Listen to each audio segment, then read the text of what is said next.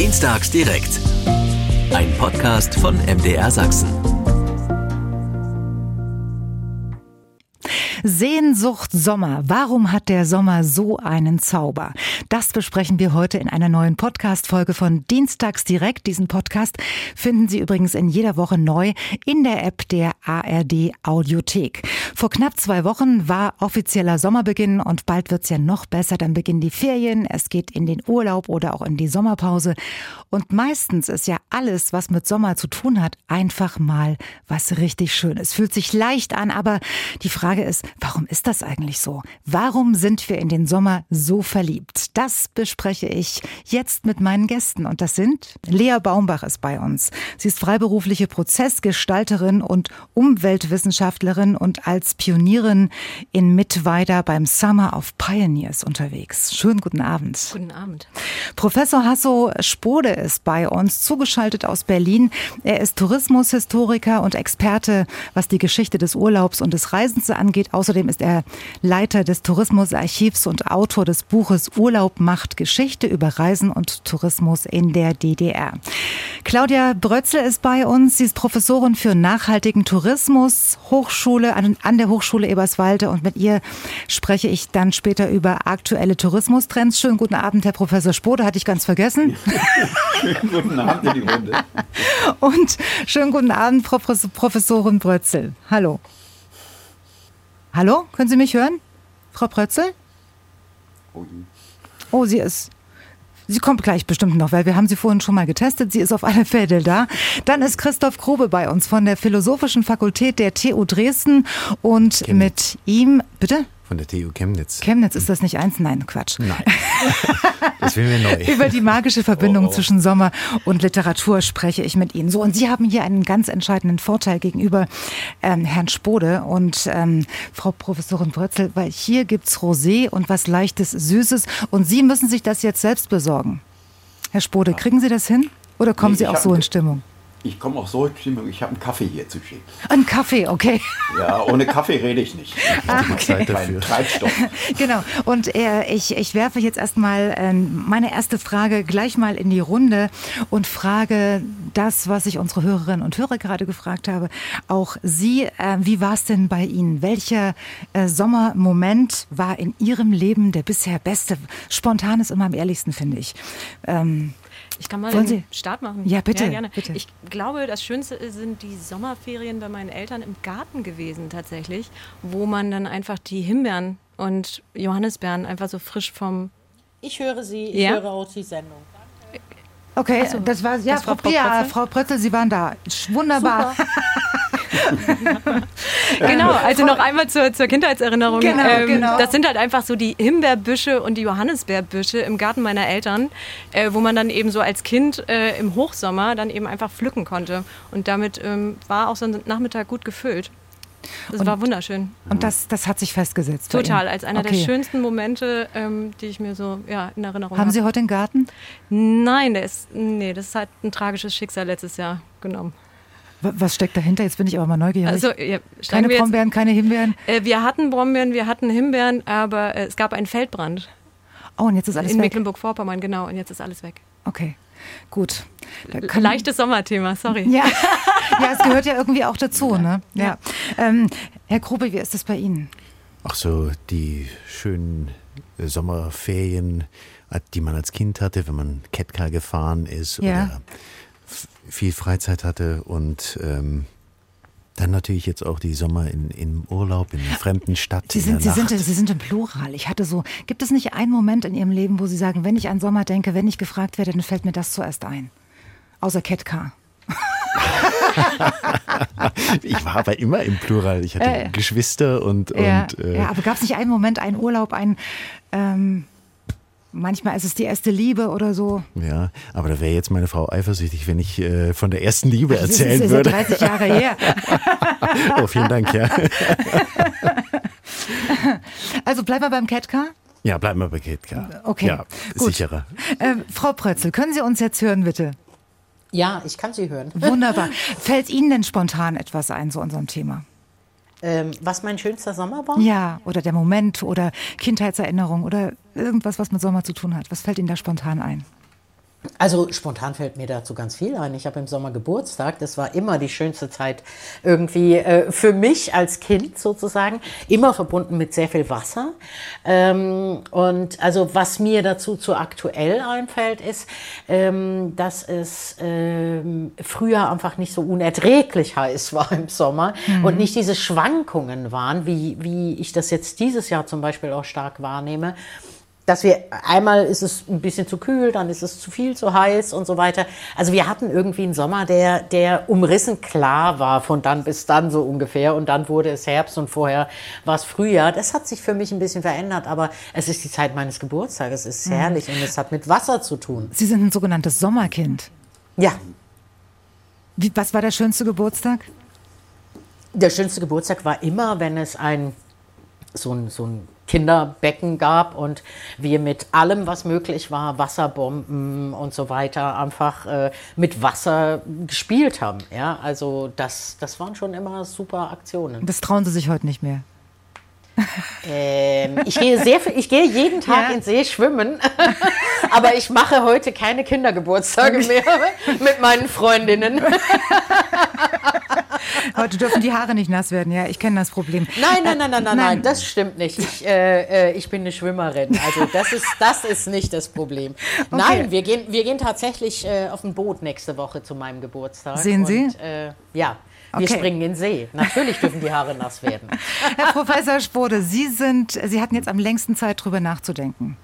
Oh Gottchen, ich habe darüber eigentlich nicht groß nachgedacht. Außer, dass mir einfiel, dass in meiner äh, Erinnerung die Sommer furchtbar heiß waren. Also, War das die, so, die, ja? Ja, ich, diesen Duft der, äh, der Bäume, nicht die, die, die ausharzten, ja, äh, Kiefern oder was das war. Sowas erinnere ich. Und diese staubigen Wege da um den Müggelsee rum. Äh, also die, äh, aber ansonsten sind meine Erinnerungen übrigens nicht so harmlos wie, wie die äh, anderen drei. Ja, herrlich, Äh, herrlich. Äh, ja, äh, ist schon mal angesprochen. Also Ja. wir waren so eine Clique, in den Sommerferien sind wir immer ins Freibad gegangen und äh, wir haben uns immer an derselben Ecke getroffen natürlich und irgendwie, äh, weiß 20, 30 Meter weiter waren immer zwei wunderhübsche Mädchen nicht? und dann peilte man so rüber und äh, der schönste Sommer war eigentlich der, wo ich dann mir, äh, wo ich dann allen Mut zusammengenommen habe und bin dann rübergegangen zu den beiden und, äh, hm, und das funkte sofort. Es war also, also Echt? unglaublich toll. Ja, also sowas habe ich nicht mehr erlebt. Bei seitdem. beiden gleichzeitig oder weil Sie Bei jetzt gesagt haben, Sie sind so- gleichzeitig. Ja, es war unglaublich. Ich sehe uns noch nach Hause gehen und dann gab es einen Platzregen und das hat uns überhaupt nichts ausgemacht. Wir sind da also äh, durch den Regen gelaufen. Es war herrlich. Und es fühlt sich na- so- ich, ich wollte jetzt die Details lasse ich mal weg. Naja, also Bilder im Kopf haben wir jetzt alle, Ja, auf alle genau. Fälle. Aber ähm, es, es, es fühlt sich so an, wenn Sie erzählen, als wäre es gestern gewesen, ne? Ja, ganz eigenartig. Äh, Es ist ja und, äh, so, dass man in, in der Kindheit, Sie haben das ein, in, in der Anmoderation schon angedeutet, dass die Zeit viel gedehnter ist, beziehungsweise umgekehrt, wenn man alt wird, wird sie wie so eine Teleskopstange zusammengedrückt. Ja. Und äh, da haben wir eine, eine andere Zeitauffassung, weil wir intensiver die Dinge erleben. Das ist übrigens dasselbe, und vielleicht kann ich jetzt mal zu dem Thema Urlaub auch kommen, äh, Ja. äh, was wir im Urlaub erleben. Auch da ist das Erleben intensiver und die kommen uns die Dinge länger vor und vor allen Dingen bleiben sie im Gedächtnis haften. Und deshalb können wir uns an viele Sachen äh, aus der Kindheit und Jugend durchaus noch zumindest punktuell gut erinnern. Das müssen nicht immer gute Erinnerungen sein, aber ich für meine Person kann eigentlich überwiegend gute Erinnerungen ansammeln.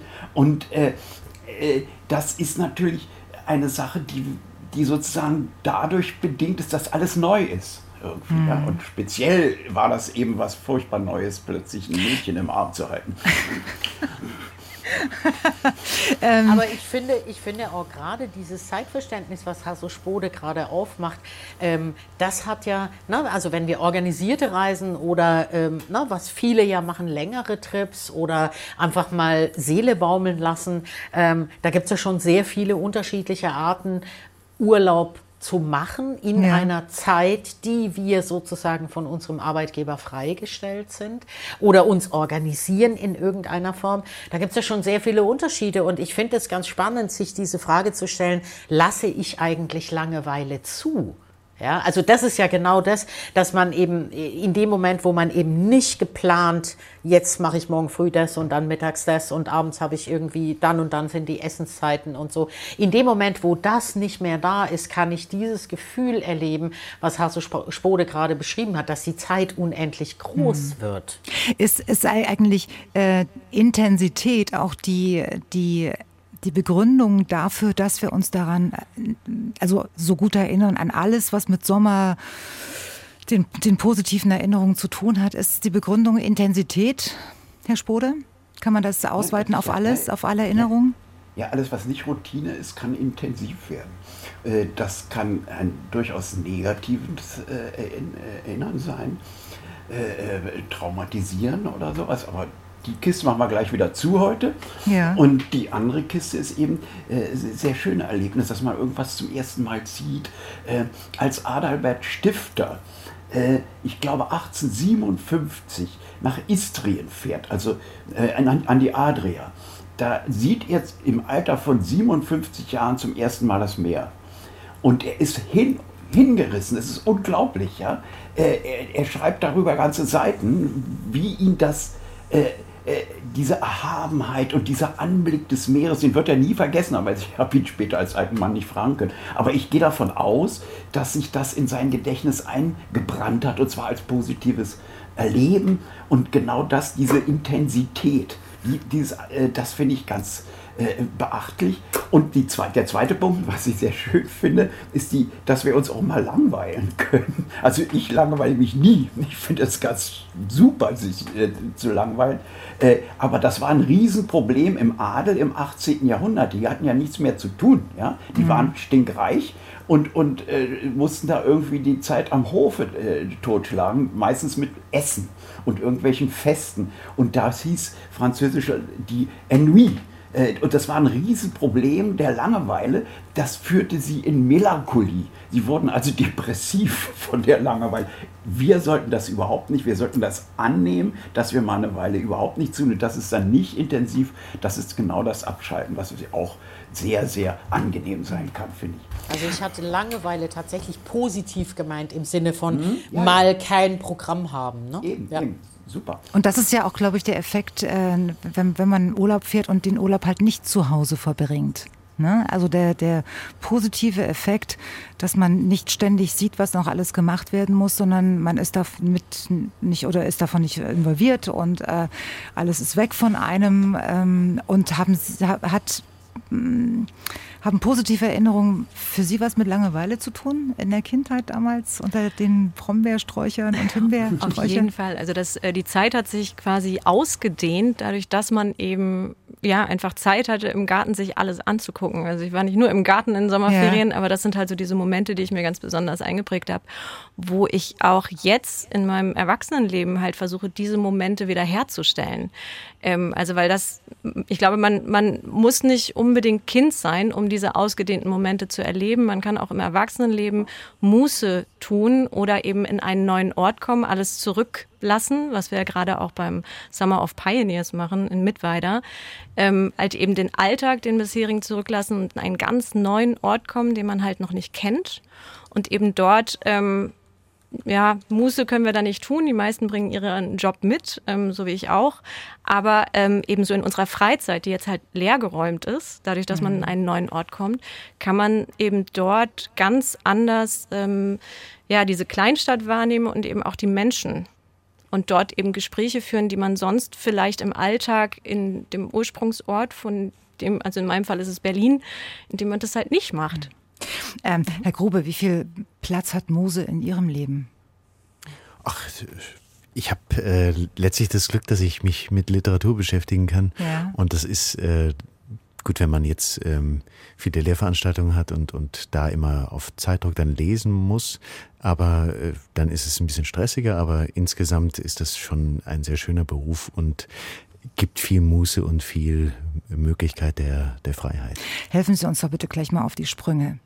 Äh, die bekanntesten Sommerliteratur-Klassiker. Ähm, Klassiker, naja, äh, also ein, ein Klassiker ist, äh, Herr Spode hat es eben schon angesprochen, 57, 1857, der, der Nachsommer von, von Stifter, ähm, der, ja, der eine Liebesgeschichte erzählt, mhm. oder zwei Liebesgeschichten eigentlich erzählt. Mhm. Die eine ist etwas langatmiger, weil die äh, in Erfüllung geht gleich und die mhm. andere geht nicht in Erfüllung.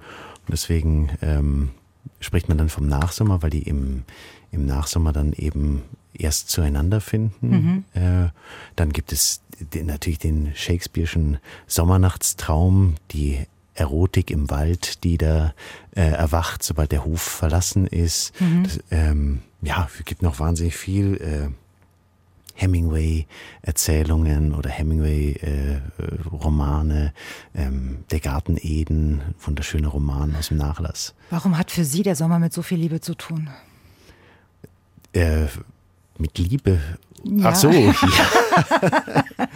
Ja, der, der, im Grunde genommen ist ja der, äh, der Sommer ist die, die Jahreszeit der Liebe. Ähm, es gibt ja so ein, ne, es gibt dieses, dieses Rätsel der Sphinx, das, äh, das äh, Ödipus gestellt wird, was ist, läuft am Morgen auf zwei Beinen, am, nee, auf, am Morgen auf vier, am Mittag auf zwei und am Abend auf drei und das ist der Mensch und das, dieser Tagesablauf, wird, den gibt's eben auch übertragen aufs Jahr mit, ähm, mit dem, auch mit dem Menschen, leben und das gibt es aber auch noch ähm, in der Liebe, also im Frühling, im wunderschönen Monat Mai, als alle Vögel sangen, da ist in meinem Herzen die Liebe aufgegangen, mhm. ist Heine und dann im Sommer kommt es zur, äh, ja, zur Vollendung der Liebe ähm, bei, bei Detlef von Lilienkron zum Beispiel zwischen äh, Roggenfeld und Hecken geht ein schmaler Gang, süßes, seliges Verstecken einen Sommer lang. Und dann kommt der Herbst und äh, es ist, ähm, wer jetzt allein ist, wird es lange bleiben. Okay, wissen Sie, was wir jetzt machen? Wir haben ja zum Glück den Rosé.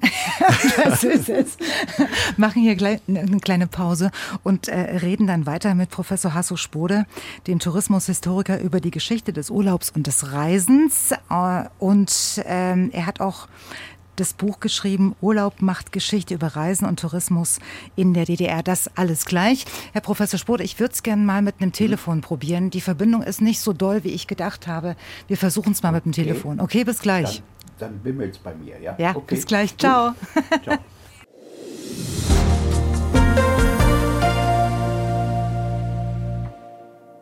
Hier ist MDR Sachsen mit Dienstags direkt. Heute geht's um den Sommer. Warum sind wir in den Sommer äh, so verliebt und warum gehen unsere Sehnsüchte alle Richtung Sommer? Das versuchen wir heute Abend zu diskutieren und ähm, ein bisschen zu philosophieren. Und jetzt mit Professor Hasso Spode. Er ist Tourismushistoriker, hat unter anderem das Buch geschrieben Urlaub macht Geschichte über Reisen und Tourismus in der DDR. Ähm, Herr Professor Spode, Urlaub ist ja heute eigentlich normal, kann man so sagen. Das war allerdings nicht immer so. Warum nicht? Naja, wir könnten die Frage eigentlich umdrehen und fragen, warum fahren wir im Sommer weg? Ja. ja. Äh, äh, so äh, wird eigentlich ein Schuh draus. Können Sie mich jetzt gut hören? Ich übrigens? kann Sie ja, gut hören. Ich bin ja. jetzt auf dem Telefon. Äh, ja. Das, das, funktioniert besser, ja. Ja. Gut. Äh, die äh, erstmal der Sommer als Reisezeit, das ist natürlich was Europäisches. Äh, äh, ich weiß nicht, was die äh, Down Under, denn die würden im Winter dann verreisen. Und wer im, am Äquator wohnt, der hat diese Unterschiede der Jahreszeiten ja überhaupt nicht. Aber nicht nur mit Sommer und Winter, das ist europäisch, sondern auch die Erfindung des Tourismus ist europäisch. Also sagen wir mal so, es gibt ein universelles Phänomen in fast allen Gesellschaften. Das haben wir jetzt irgendwie indirekt schon angesprochen. Das ist die Auszeit. Wir äh, die, die Anthropologen nennen das äh, Time-out-Phänomen. Äh, man klingt sich aus eine Weile und da gelten andere Regeln. Ja, das äh, könnte äh, dann äh, grundsätzlich die heilige Zeit, ja, und die profane Zeit, die Zeit der, der Feste und die Zeit des Alltags. Also das finden wir in fast allen Gesellschaften und der Urlaub ist so eine, wenn man so will, eine heilige Zeit, eine Auszeit. Das ist universell. Aber dahinter steckt eine eine äh, sehr moderne Idee, nämlich die Idee, dass die Natur was Schönes ist. Das ist uns so selbstverständlich, dass ich das jetzt nochmal wiederholen möchte. Über Jahrhunderte, Jahrtausende äh, war die Natur was Bedrohliches.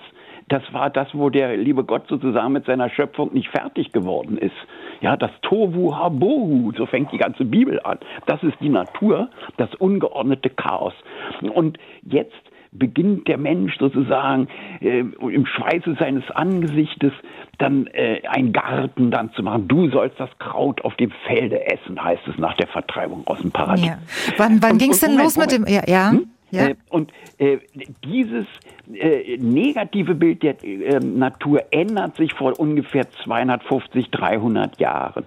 Plötzlich heißt es, die Natur ist das, das Schöne, das ist das Gute, das ist das, wo der Mensch noch nicht seine Spur hinterlassen hat, wo er noch nicht alles kaputt gemacht hat. Ja, das mhm. ist äh, der typische äh, äh, Idee von Rousseau. Nicht?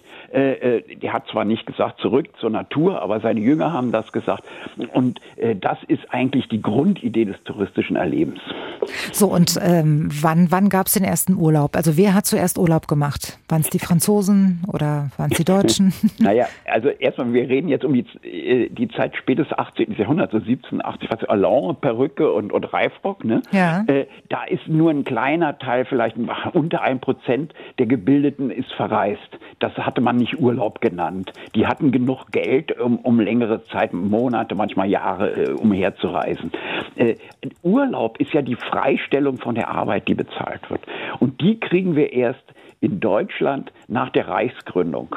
1871, 72 zuerst für Beamte wird das eingeführt. Ja, mhm. dann wird sozusagen aus einem äh, elitären äh, adligen und, und äh, hochbürgerlichen Verhalten.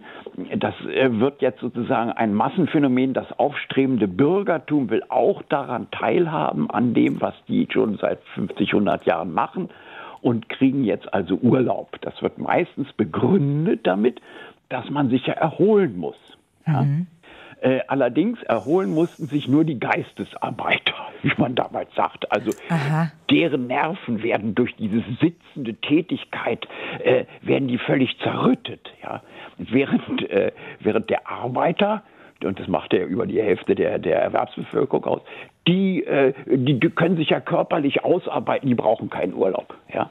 Also, da, äh, Im Kaiserreich hatte ungefähr 10 Prozent der Bevölkerung hatte dann einen Urlaubsanspruch. Ja. Und äh, der wurde dann auch in der Tat genutzt zu allen möglichen Formen äh, de, des touristischen Erlebens. Eigentlich kann man sagen, um 1900 war der Set möglicher touristischer Verhaltensweisen schon ausgebildet. Also die einen fuhren ins Gebirge, die anderen machten, äh, guckten sich da im, im, im, Paris den Louvre an und äh, die, die äh, Dritten, die fuhren dann eben äh, an die Ostsee. Äh, diese äh, Verhaltensweisen waren um, 18, um 1900, also am Ende des Kaiserreichs, eigentlich ausgeprägt. Aber wie gesagt, es war eine elitäre Touristenklasse von ungefähr 10 Prozent der Bevölkerung, die jährlich verreiste. Und ja. Und wann, wann war es ähm, für alle möglich? Also wann waren Ferien salonfähig? Salonfähig waren sie auch vorher, im Gegenteil. Also die, die, die Touristenklasse, die das Bürgertum, was verreisen konnte im Kaiserreich, äh, das hat ja dadurch bewiesen, dass sie bessere Menschen waren. Sie konnten das äh, im Gegensatz zu den Handarbeitern konnten sie ja sagen, wir sind was Besseres, nicht? Also äh, was jetzt passiert ist nach dem Ersten Weltkrieg, äh, gibt es ja die Machtteilhabe der Gewerkschaften äh, und die setzen den Urlaub eigentlich für alle Arbeitnehmer durch. Allerdings äh, ziemlich kurz, so drei, vier, fünf Tage. Und die Einkommen waren so niedrig, dass die meisten Arbeiter weitergearbeitet haben. Die kriegten dann für die Zeit doppelten Lohn, das nannte man Ab Abgeltung. Ja. Und äh, es blieb im Prinzip dabei, dass nur 10 Prozent, vielleicht 12, 13 Prozent der Bevölkerung jährlich verreisen konnte. Und da plötzlich äh, kamen ja die Nazis an die Macht, ja, 1933. Mhm. Und zwar mittendrin in der Wirtschafts Weltwirtschaftskrise bei einer enorm hohen Arbeitslosigkeit. Und was machten die als erstes? Sie verboten die Parteien und zerschlugen die Gewerkschaften. Ne? Äh, die machten dann auch den 1. Mai zum Feiertag. Wir haben ja heute den 1. Mai als Feiertag und äh, das ist eine Errungenschaft der Nationalsozialisten, um den Leuten Sand in die Augen zu streuen. Äh, am nächsten Tag wurden die Gewerkschaftsführer verhaftet. Ne? Mhm. Und stattdessen wurde die Deutsche Arbeitsfront als Einheit, staatliche Einheitsgewerkschaft gegründet. So, die war natürlich bei den Arbeitern extrem unbeliebt. Die hatten ja nichts zu melden von der Arbeitsfront. Was haben die gemacht? Gut, wir weichen auf aus, äh, aus auf die Freizeit. Wir gründen eine Freizeit- und Reiseorganisation. Und wie die Nazis so typisch war für die Nazis. Also die hieß Kraft durch Freude. Nicht? Genau, genau. Das, das, das hat jeder schon mal gehört. Ähm, ja. Herr Professor Spode, können Sie uns noch mal erklären, wie, wie diese Ferienplätze, damals KDF genannt, mhm. ähm, wie hat man die äh, zur Durchsetzung politischer Interessen genutzt? Naja, äh, das Schlagwort war, wir brechen das bürgerliche Reiseprivileg. Ja, dann wurde auch plakatiert, auch du kannst jetzt reisen. Also man hat die Arbeiterschaft zwar entrechtet, und man hat ja auch die sämtliche Bürgerrechte und, und äh, demokratischen äh, Rechte äh, außer Kraft gesetzt. Aber man hat das sozusagen mit Konsum, und zwar in, mit touristischem Konsum, kompensieren wollen. Und das hat im Anfang ganz gut funktioniert. Die, äh, dieses KDF-Reiseorganisation, äh, die haben auch andere Sachen gemacht, aber entscheidend war das Reisen, die haben über acht Millionen Leute bis zum Kriegsbeginn in die Ferien transportiert. Äh, die haben als allererste sozusagen die Industrialisierung des Reisens durchgeführt, äh, mit indem also das Ganze äh, ja, im großindustriellen Maßstab organisiert wurde. Da konnten über 1000 Leute plötzlich waren in einem Urlauberzug, zack, rein, rein in die Hotels und Pensionen, zack, nach einer Woche wieder raus. Das hm. ist äh, quasi industrielle Produ Produktion, Serienproduktion von Urlaub. Das haben die Nazis, wenn man so will, erfunden. Ja? Und welche, welche Parallelen ziehen Sie denn äh, zur nächsten Diktatur, zur DDR? Ja, da kann man einige Parallelen ziehen. Also äh, äh, es wurde 1945, 46, 47 entstand äh, äh, der Feriendienst des Freien Deutschen Gewerkschaftsbundes. Das, der war ja auch so eine Pseudogewerkschaft wie die Arbeitsfront vorher. Mhm. Und äh, der hatte genau seine Ferienabteilung, wie äh, der, äh, die Arbeitsfront hatte eben KDF und der Feriendienst war sozusagen die Reiseabteilung der, äh, des Freien Deutschen Gewerkschaftsbundes. Und ursprünglich war das so gedacht, dass der sämtlicher staatlicher oder staatlich organisierter Urlaub über den FDGB, über den Feriendienst abgewickelt werden sollte. Und er hat tatsächlich unglaublichen Zuwachs äh, organisiert. Der Chef hieß Warnke, der hat da äh, Riesengelder bekommen, äh, Subventionen. Und so dass die 1955, 56 schon über eine Million Leute in die Ferien geschickt hatten. Mit Jahr. welchem Ziel? Mit welchem ja, Ziel? natürlich genau das gleiche Ziel wie vorher, äh, äh, nämlich äh, ähm, die Produktion von Loyalität. Äh, ich gewinne die Herzen äh, vor 33 oder nach 33 bei den Nazis ist die Herzen der Arbeiter gewinnen, ja und genau mhm. das äh, war auch die Grundidee im, im Arbeiter- und Bauernstaat.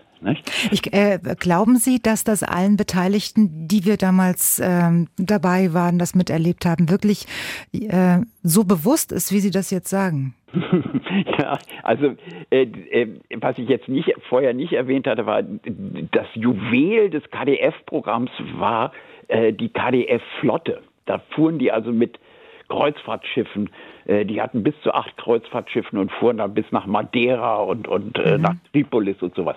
Und genau das hat, haben natürlich, hat der Feriendienst auch kopiert. Der hatte dann ein Schiff, teilweise kurze Zeit zwei Schiffe, also das Bekannte vielleicht ist die Völkerfreundschaft gewesen. Äh, und natürlich hieß es im Westen, in der Westpresse sofort, äh, die rote KDF-Flotte. Ganz klar. Das war den Leuten, das war ja noch nicht so lange her, als mhm. das passierte. Da war das den Leuten noch im Kopf. Ich meine jetzt, ich, ich, ich, meine jetzt auch heute. Also ähm, findet diese Reflexion statt Ihrer Meinung nach oder eher nicht? Oder ich würde, ganz gerne noch mal ganz kurz ja, rein. Ja, ja, Frau, Frau Prötzel, gerne.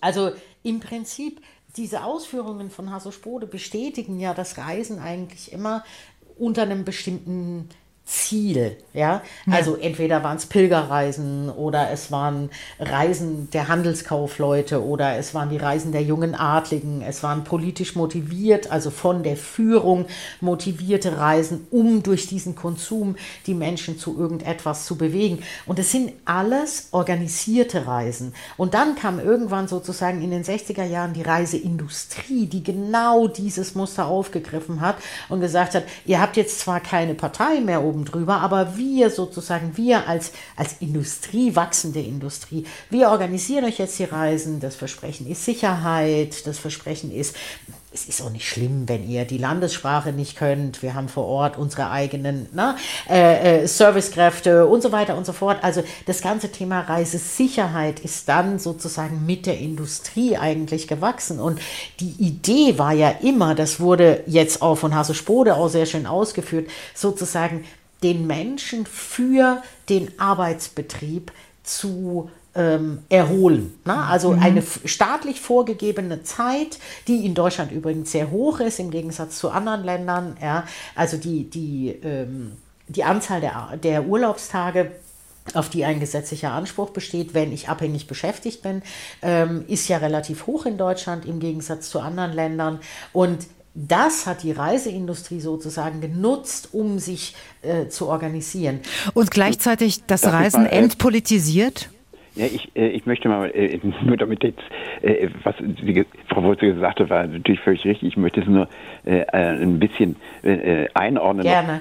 Die Reiseorganisation, die entsteht schon Mitte des 19. Jahrhunderts mit Thomas ja. Cook und anderen. Das ist jetzt, und der liefert natürlich Sicherheit und ja. liefert auch übrigens Preisnachlässe, indem mehrere Leute dann gleichzeitig in dem Zug sitzen und sowas. Also das ist jetzt nicht was völlig Neues, was in den 60er Jahren entstanden wäre. Ich habe ja gerade gesagt, dass KDF eigentlich die Industrialisierung des Reisens äh, als erstes wirklich auf den Punkt gebracht hat. Also das würde ich schon sagen, was sich dann ändert, ist doch eher, äh, äh dass das Erholungsmotiv, was im 19. Jahrhundert noch eine ganz entscheidende Rolle spielt und was auch in unserem Arbeitsrecht noch, also in, im Urlaubsgesetz noch drin steht, äh, dass das eigentlich nicht mehr so eine entscheidende Rolle spielt wie noch bis in die 60er, 70er Jahre. Aber gleichzeitig. Na, da muss ich ein bisschen widersprechen, wenn wir uns die Reiseanalyse anschauen. Die untersuchen bevölkerungsrepräsentativ mhm. seit über 35 Jahren das Reiseverhalten und die Motive der Deutschen. Da ist wirklich der Klassiker, wenn die Motive abgefragt werden, mit über 60, 70 Prozent. Was sind die Motive, warum man verreist? Also das ist im Moment 2023 nicht unbedingt Abenteuer, sondern das ist immer ja. entspannen, erholen, Seele baumeln lassen, Zeit mit der Familie verbringen. Also dieses Erholungsmotiv ist da. So ist ja die ganze Reiseindustrie auch angelegt. Und Frau Prötzel, ich sehe das ja, oder ist es nicht so, dass mit der, mit der Entstehung der Reiseindustrie auch die Entpolitisierung des Reisens, so wie es vorher organisiert war, stattgefunden hat? Zum Glück. Also ich, ich, ich wollte damit eigentlich vorhin nur sagen, natürlich hat Thomas Cook die Pauschalreise entwickelt. Das war damals eine Aktion, na, ne, um irgendwie Alkoholiker auf eine andere äh, Idee zu bringen. Wir verreisen gemeinsam, wir haben die Skalierung drin, die Preise werden günstiger und so weiter. Ähm, äh, die Frage, wer die Reise organisiert und mit welchem Ziel, ist natürlich total entscheidend. Und durch das, dass wir das sozusagen mit einer ökonomischen Perspektive aufgegriffen haben, irgendwo nach dem Zweiten Weltkrieg, sind die Reisekonzerne entstanden, aber eben auch mit einer staatlichen Unterstützung, nämlich mit diesem aus der, ich würde jetzt mal sagen, europäischen ähm, äh, Sichtweise. Jedes Land hat eine europäische Airline, äh, eine landeseigene Airline, Airline ja. gehabt, ja. Also in Deutschland die Lufthansa, in Italien die, die Alitalia und so weiter. Also diese Idee, Ideen nach dem Zweiten Weltkrieg, ne? also dieses Wirtschaftswunder und wir können reisen und ähm, wir können andere Länder kennenlernen. Also es hatte schon was damit zu tun, sich zu öffnen und sich etwas zu gönnen. Das war eigentlich so die Idee. Und was dann daraus geworden ist heute. Darüber reden Ahnung. wir gleich, Darüber Frau Pötzel. reden wir später. Ja. Darüber reden wir gleich, nämlich, ich weiß, was Sie meinen, äh, Sie zielen jetzt ab auf den Massentourismus. Ähm, darüber können wir jetzt äh, im Anschluss gerne reden. Bei Dienstags direkt. Hier ist MDR Sachsen. Sommer ist heute unser Thema. Und ich hatte Sie gefragt, woran Sie sich spontan erinnern an Ihre schönsten Momente in den Sommern oder der Sommer der vergangenen Jahre. Ähm, Katrin Tuminski aus der Dienstagsdirektredaktion ist jetzt bei uns. Katrin, was gibt es? Ja, Sina, also Christina aus Berzdorf-Hörnitz hat uns geschrieben und sie sagt, unabhängig von den schönen Urlaubserinnerungen habe ich noch ein ganz deutlich einen Sommermoment in Erinnerung. Es war so ein unbeschreibliches Gefühl, wenn wir Kinder abends, vermutlich 18.30 Uhr nach dem Abendbrot, noch einmal raus durften und mit den Nachbarskindern weiterspielen durften. Das war eine unbeschreibliche Freiheit und offensichtlich aßen auch alle Kinder zur gleichen Zeit Abendbrot, weil alle Kinder durften auch zur gleichen Zeit noch mal raus. Ja, weil ja um 10 vor 7 der Sandmann kam, das war ja alles strukturiert. Ja, also Wahrscheinlich. Also, das war für Christina Donat so eine einträgliche Erinnerung, dass sie sich heute auch noch erinnern kann. Und das waren die. Jahre 1974 bis 1978, die sie so in Erinnerung hat. Und dann haben wir hier noch eine Frage von einer Hörerin an den Literaturwissenschaftler in der Runde. Und sie fragt sich nämlich, warum eigentlich im Sommer immer Shakespeare gespielt wird. Und sie schreibt, ich war gestern im Staatsschauspiel bei einer Inszenierung Inszenierung von Macbeth und die Stimmung war wahnsinnig düster. Ich wurde in vier Stunden raus Schottland, Regen und Nebel, Tod und Verderben teleportiert, während die Leute draußen den lauen Sommerabend an der Elbe genossen haben. Und da habe ich mich gefragt, das war die falsche Entscheidung, warum Shakespeare immer im Sommer aufgeführt wird. Die Stücke sind ja in der Regel relativ düster. Ja, das fragt sie und erhofft sich eine Antwort. Ja, Herr Grube. Ja, also bin ich gespannt. Äh, ich würde sagen, das falsche Theater gewählt, weil oder das falsche Shakespeare-Stück, weil erstens gibt es ja wahnsinnig viele schöne äh, und witzige Komödien von Shakespeare und die haben alle diesen Sommerhauch. Empfehlen und, ähm, Sie doch vielleicht mal was, was ja, worauf Sie das nächste Mal achten wollt. Shakespeare, der Name allein reicht ja nicht, um Sommer zu genau, bekommen. Genau, also Macbeth ja und, und, und Hamlet und äh, King nicht. Lear würde ich jetzt nicht empfehlen. Ja. Äh, ich würde dann eher sagen, was ihr wollt und äh, wie es euch gefällt oder eben den berühmten Sommernachtstraum. Also der ist, der ist wirklich äh, wunderbar geeignet für den Sommer. Also wenn Sie sich diese vier Tipps abspeichern, jetzt kann nächsten Sommer nichts mehr schiefgehen, genau. glaube ich, oder? so, äh, und wenn auch Sie noch einen Moment haben, einen Sommermoment äh, Ihres Lebens äh, oder Ihrer Kindheit, vielleicht dann äh, rufen Sie uns doch gerne an, kostenfrei die 0800 637 7272. Wir waren gerade beim Thema Tourismus und äh, hatten angekündigt, dass wir jetzt mal über äh, das ähm, Phänomen Massentourismus ähm, ja mal reden. Herr Professor Spode, können Sie uns eine Antwort darauf geben, wie das passieren konnte? Ja. Also die Touristen, die treten immer in Massen auf. Also dieses Wort entstand um 1770, ja, wohlgemerkt. Ja. Äh, es war äh, unter anderem Adam Smith, der sich über die Touristen, das war ein neues Wort für Tourists, das sind sinnlos umherreisende äh, Typen gewesen. Und da hat man sich sehr schnell drüber aufgeregt. Das war von vornherein ein Schimpfwort. Aha. Äh, weil nämlich, und das ist äh, irgendwo auch, das hat wahrscheinlich einen tieferen Grund, nicht? Das, die touristische Reise ist eben eine Reise ohne offensichtlichen Zweck. Nicht? Im Gegensatz zum Geschäftsreisenden oder ist ja das, die touristische Reise in gewisser Weise ein Selbstzweck. Ja? ja. Die Erholung äh, wird sozusagen nachträglich äh, äh, dem Ganzen unterlegt. Äh, da wird eine, ähm, äh, bis heute hat die Erholungsforschung da eigentlich nichts erbracht. Äh, nach, nach, spätestens 14 Tagen fühlen wir uns wie vorher, egal wie lange wir weg waren. Aber ähm, ja, die, die konstant schlechte Presse, sagen wir mal, das Tourismus ist so alt wie der Tourismus fast selbst. Bädecker, ja, ausgerechnet Bädecker, Karl Bädecker, der diese Reiseführer geschrieben hat und, ja. und die Sehenswürdigkeiten mit Sternchen äh, und auch noch kanalisiert hat, ja, da müsst ihr hin. Ja, der schreibt 1849 über den Reisepöbel, der, der, der ihm auf die Nerven geht, der heuschreckenartig das Rheintal überflutet. Ja? ja. Diese Worte. Ähm, und das Ganze haben wir, äh, wir hatten Thomas Cook erwähnt. Die äh, äh Kunden von Cook wurden abfällig Cookties genannt. Mhm. Äh, äh, dann kriegen wir in, in der Nazizeit die KDFler, oh Gott, diese proletarischen KDF-Horden, ja. Mhm. Äh, wir haben dann später in der Bundesrepublik die Neckermänner, ja, die mit Neckermann irgendwo also, nach ja. Malle fliegen. Äh, es ist grundsätzlich die Idee, äh, dass die Touristen immer die anderen sind. Äh, das bin ich ja gar nicht. Und das ist eine sehr bürgerliche Idee übrigens. Ja. Und unterscheidet sich die veröffentlichte Meinung äh, von der tatsächlichen Meinung, von der öffentlichen Meinung ganz stark. Also es gibt jetzt Untersuchungen, wo man die Leute wirklich gefragt hat, was haltet ihr eigentlich von Tourismus und Touristen? Und die haben die gar nicht so ein schlechtes Image. Mhm. Ja? Das haben, ähm, die, haben sie nur in den bürgerlichen bildungsbürgerlichen Kreisen, die nicht dazu, die sich immer irgendwie absetzen müssen. Okay. Ähm, Frau Brötzel, Sie als ähm, Professorin für nachhaltigen Tourismus an der Hochschule Eberswalde.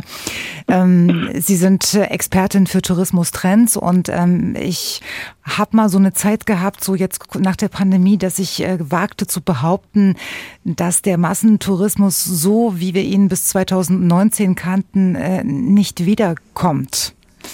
Mache ich mir da was vor? Also, ich, ich merke schon, ja. Ich, ich, würde, ich würde ganz gerne eine Antwort auf Hasso Spode geben. Ja. Urlaub im Urwald. Vielleicht kennt er das, das ist von Eugen Roth. Ich gehe im Urwald für mich hin. Wie schön, dass ich im Urwald bin. Man kann hier noch so lange wandern. Ein Urbaum steht neben dem anderen. Und an den Bäumen Blatt für Blatt hängt Urlaub. Schön, dass man ihn hat. Ja, also na, dieses äh, die Zeit, aus der äh, ähm, Hasso Spode gerade gesprochen hat. Hm, es gibt ja auch Enzensberger dazu, Theorie des Tourismus und so weiter, dass eben die Urlaubszeit aus dem, was man ursprünglich gedacht hat, dass man sich erholt und dass man irgendwo hinfährt, eben einer Industrialisierung unterlag. Und jetzt durch die Corona-Pandemie sind wir an so einem Punkt, dass ähm, CEOs von Airbnb oder wie auch immer sagen, na ja, also wir müssen weg aus den Metropolen. Airbnb hat das Konzept komplett umgestellt, ähm, versucht jetzt auch die Hosts in Richtung ähm, also außerhalb der Trendlocations. Also Sie, wenn Sie jetzt Berlin suchen, kriegen Sie eben auch äh, die Wuhlheide oder was auch immer rund um Berlin ist, ähm, angezeigt. Sie versuchen die Hosts irgendwie dahingehend zu motivieren, dass man eben ein Longstay hat, also viel länger bleibt als vorher. Ähm, das Ganze also die Hosts, damit meinen Sie die Urlauber, ne? Nein, die Hosts sind die, die, die äh, bei Airbnb die Angebote machen. Ach so, ja? Also okay. die, ja, ja. die ähm, also sozusagen die Anbieter. Und das Ganze hängt natürlich, und das wollte ich die ganze Zeit eigentlich schon sagen, mit unserem Verständnis von Arbeit und Freizeit zusammen. Wir haben nach dem Zweiten Weltkrieg einfach angefangen, Arbeit und Freizeit wurde getrennt, ja, also Hasso Spode kann das vielleicht noch genauer datieren. Ja, also in der Industrialisierung hat es ja angefangen, dass wir gesagt haben, wir haben so und so viele Stunden Arbeitszeit, dann ne, immer weniger Arbeitszeit, mehr Freizeit. Was machen wir in dieser Freizeit? Wir haben Urlaubszeit.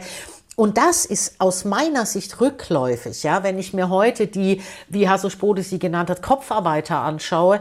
Ähm, ich lebe auch in Berlin, ich sehe diese ganzen Menschen, die eben es sich ermöglichen können und nach der Pandemie noch viel stärker als vorher, dass man zum Beispiel digital arbeitet, dass man ähm, also die Möglichkeit hat, auch vom Arbeitgeber äh, zwei Monate im europäischen Ausland zu arbeiten, dass man nur sicherstellen muss, dass man eine gute Internetverbindung hat und immer an einem Tag der Woche für den Joe Fix da ist. Ja? Ähm, und so sehen auch meiner Ansicht nach viele Trends aus, die allerdings, und das möchte ich einschränkend dazu sagen, nicht bevölkerungsrepräsentativ sind. Ja? Okay, also wenn, äh, Frau Professor Trotte, ja. darf ich Sie ganz kurz unterbrechen? Bitte merken Sie sich, was Sie sagen wollten. Äh, wir müssen ja. jetzt eine kleine Pause machen und dann ich reden wir weiter über Massentourismus und über Sommer und über Literatur und über das Projekt in Mittweida. Das alles gleich bei Dienstags direkt. Hier ist MDR Sachsen.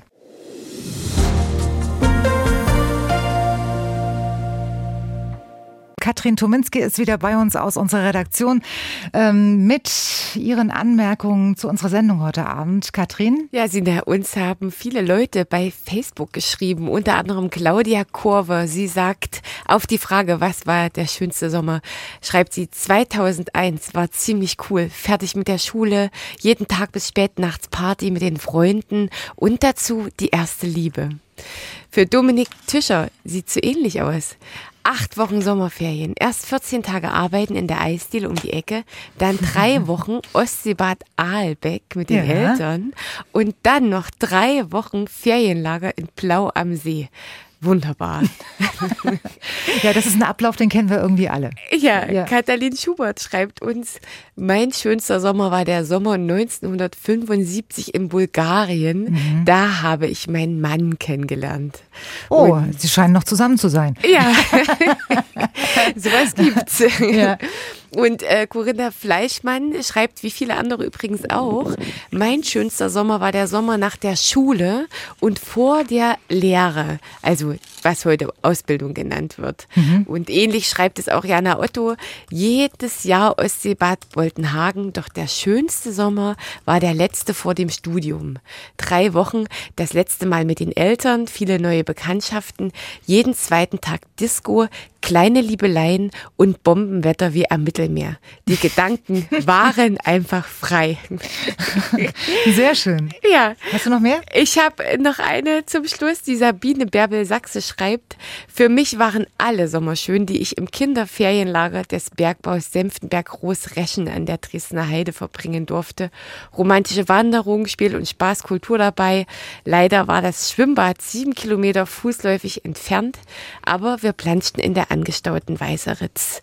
Es war einfach toll. Singen, Wandern, Zittergras, herrlich. Ich könnte sofort losfahren. Was das jetzt? ja, es war's fürs Erste. Ich habe nachher noch weitere. Okay. Äh, wenn Sie mitreden möchten und uns sagen, welcher Moment bei Ihnen das Schönste war, also welcher Sommermoment, rufen Sie uns gerne an, kostenfrei die 0800 637 7272 oder schreiben Sie uns eine Mail über unsere Homepage. Dort finden Sie das Mailformular. Ähm, Herr Gruber, waren Sie im Ferienlager oder haben Sie nur gelesen? Nee, wir waren immer äh, mit der Familie im Urlaub. Gelesen. Ja, nee, Ferienlager äh, habe ich nie mitgemacht. Also, also Sie sind ja westdeutsch sozialisiert. So ist ne? es, Sie, ja. Und Sie hatten ja auch nur sechs Wochen, weil Sie sich ja immer wundern.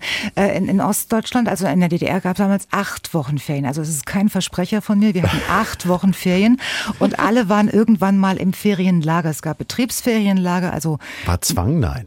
Zwang. Nein, das war, das war, das war, kein, das war, das war schön. ähm, äh, dann gab es noch einen Unterschied zu Pionierlagern, die waren sehr politisch, ne? aber die Betriebsferienlager, ähm, die waren doch sehr auf Ferien orientiert. Und, und Sie müssen sich vorstellen, bei acht Wochen Ferien und wenn die Eltern nur drei Wochen Urlaub hatten im Jahr, äh, war das auch eine Entlastung, weil wohin mit den Kindern? Ne? Waren gut also, aufgehoben. ja. Also äh, die, die, die meisten erinnern, erinnern sich an, an die Ferienlager sehr, sehr gern. Also Sie, Sie, Sie wissen also nicht, wo wovon wir reden, das muss man dann extra.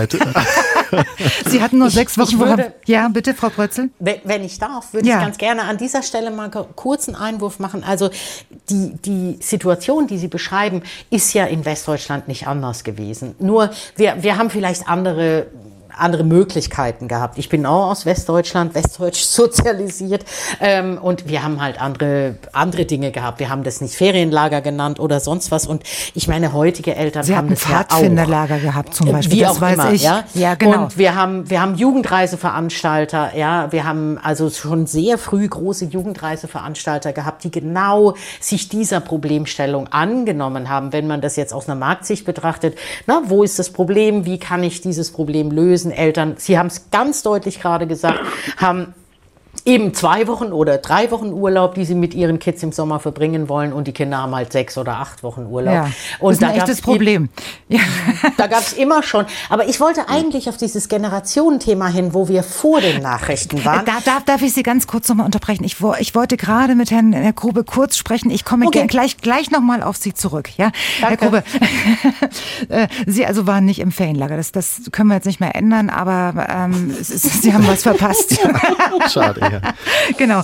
Aber ähm, um jetzt nochmal auf Ihre Expertise zu sprechen zu kommen. Jedes Jahr erscheinen große Beilagen mit Literaturtipps für den Sommer. Welche Rolle spielt der Sommer in der Literatur? So gemessen an allem, was es gibt. Naja, die, äh, die, dass die Literaturtipps in den, in den Beilagen erscheinen, hat natürlich den Sinn, weil ich glaube, die meisten Leute lesen im Sommer und äh, nutzen diese freie Zeit einfach, um ähm, gemütlich am Strand im, im Liegestuhl ein äh, Buch zu lesen. Und äh, der Sommer selbst hat, äh, ja, der Sommer selbst ist natürlich äh, für die Literatur ein dankbares Thema, weil die ähm, ja, die Temperaturen sind auf äh, Körpertemperatur eingestellt und es, es riecht alles. Die Schreibt Gerüche sich das sind besser da. oder was denken Das Sie? weiß ich nicht, da müsste man einen Autor fragen, aber ja. ich, ich, glaube, also das ist einfach, es ist die, die, äh, das Licht ist äh, vielfältiger. Das, kann schöner äh, übertreiben. Ja, man kann die Lieben reinschreiben, die ja. am Strand da zu zweit lagen, während man in der Ecke ja. im Schwimmbad saß. Äh, ja. ja. genau. Also das ist alles möglich und ähm, was fasziniert Sie persönlich an diesem Sujet Sommer? Oder sagen Sie, es ist Ihnen völlig egal? Nee, der, der Sommer hat natürlich den Vorteil, dadurch, dass er so äh, perfekt ist und dass er, dass er äh, zur Reife irgendetwas bringt, kann der wunderbar als Folie äh, agieren. Also das ist die, das ist das Perfekte und äh, dann ähm, kann man die Melancholie, äh, um so eine graduelle Abstufung einfach zu machen, äh, eine Melancholie, die im Herbst aufkommt, kann man natürlich umso mehr steigern, wenn man äh, im, den schönen Sommer vorher beschrieben bekommen hat. Also so. auch die Liebesgeschichten werden natürlich tragischer, wenn der Sommer wunderschön war. Und dann, vorbei ist. Äh, und vorbei ist, ja. Ja. es ist alles immer so absehbar. Ah. ähm, das Patentrezept für die, für die Bestseller dann. Ja, ja, ist klar. Äh, haben Sie den Überblick, spielen wirklich Liebesromane öfter im Sommer als, als im Winter? Tendenziell würde ich das schon äh, behaupten. Also klar, es gibt ja auch wahnsinnig viele Liebesgeschichten im Winter, aber ähm, ja, es ist einfach äh, das, das Thema ist dankbarer, der Sommer. Sie hatten es ja vorhin schon kurz angekündigt. Hemingway und andere ähm, beschäftigen sich mit dem Meer, weil ja, das, äh, ich glaube, äh, dass Herr äh, Spode äh, vorhin äh, hat es ja schon angedeutet, äh, das Meer kommt irgendwann, ich denke so Ende 19., Anfang 20. Jahrhundert einfach in, in unsere Erfahrungswelt rein, äh, durch Urlaube und ähm, also durch äh, Urlaube, die gemacht werden. Also äh, schon bei den Buddenbrooks gibt es äh, Travemünde, da spielt, spielen Kapitel in Travemünde. Mhm. Äh, Gerade hat Volker Weidermann ein neues Buch rausgebracht, Der Mann äh, vom Meer, das äh, um Thomas Mann geht und das Meer. Mhm. Und er erzählt dann auch, dass Thomas Mann zum ersten Mal ans Meer gereist ist als Kind und dann wollte er später, war er so begeistert von diesem Meer und dann hat er dieses Meer seiner sächsischen, äh, seinem sächsischen Kindermädchen äh, zeigen wollen später und die hat dann gesagt, ja, ist schön, aber ich hätte es mir noch schöner vorgestellt. Das kommt mir jetzt gerade so gelegen. Wissen Sie was, ich war früher auch fasziniert von dem Gedanken, ans Meer zu fahren. Und dann haben Sie Sand zwischen den Zähnen, ja, und das Wasser ist salzig. ja, also ich finde, in der Literatur ist natürlich ein schöner. Nie, nie. Nee, da, da, wird sowas ja. nicht, äh, nicht zur Sprache gebracht, ja, weil ja. das, äh, ja, warum eigentlich nicht? Ja, Oder gibt es auch jemanden, wo Sie sagen, der, der da ein bisschen pragmatischer vorgeht, der da äh, ehrlicher ist?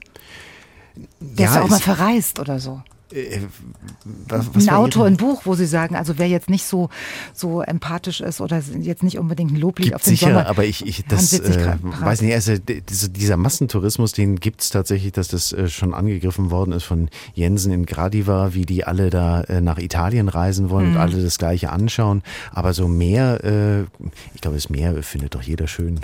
Äh, ja, ja. Wie gesagt, also bei mir ist es immer so, wenn ich den, äh, wenn ich die Wahl habe zwischen Pool und Meer, dann springe ich lieber in den Pool. Ja, das äh, hängt damit zusammen, dass Sie kein Salzwasser schlucken wollen. Ja, genau. genau. Ja. Aber nochmal zurück zur, äh, zur Literatur. Was, was sind denn so die Top 5 ähm, in der Sommerliteratur? Die Top 5, also das ist, ja, das ist immer schwer zu sagen, ob man. Nächste Woche sind Ferien, die, die Koffer werden gepackt ja. und wenn man jetzt mal so ein bisschen das Ganze noch verstärken ja, will. Das, es, es hängt immer davon ab, also ich, ich finde immer, man sollte lesen, wozu man Spaß hat und das, das ja. Buch findet einen äh, auch, aber wenn man jetzt Sommerliteratur lesen will, äh, ja, und hochtrabendere, dann wäre es äh, Faulkner, äh, ähm, Licht im August oder, oder äh, ja, oder, oder wenn man ein bisschen was Romantischeres lesen will, ist es äh, Anna Gawalder, Ich habe sie geliebt oder sowas. Ähm, das spielt auch im Sommer. Mhm. Äh, ja, hat, hat eigentlich ähm, die Sommerliteratur eine Entwicklung durchmacht oder liest sich heute noch, also moderne Sommergeschichten genauso wie die 200 Jahre alten? Na, ich äh, glaube, dass eine Entwicklung schon da stattgefunden hat, dass das gesellschaftliche äh, Bild, das äh, abgebildet wird, ein anderes ist. Also ähm, man ja. hat, äh, wenn man Kaiserling zum Beispiel nimmt mit den, dem Roman Wellen, der vor ein paar Jahren so ein Revival erlebt hat, mhm. dann wird da so ein ganzes kleines gesellschaftliches Bild äh, entworfen, dass eine Frau mit mit, äh, ähm, die aus dem Adel eigentlich kommt, sich mit einem Maler äh, eingelassen hat und dann am Meer lebt. Das geht natürlich überhaupt nicht und das wird, wird entsprechend kommentiert und aber solche. Es geht solche, nur einen Sommer lang, ne? Ja, also ungefähr, aber äh, das, äh, solche Geschichten würde man heute jetzt nicht mehr erfinden, glaube ich. Das Überständesunterschiede haben wir einfach nicht mehr. Oder auch, ähm, ja. Oh, ich könnte da was ergänzen. Bitte.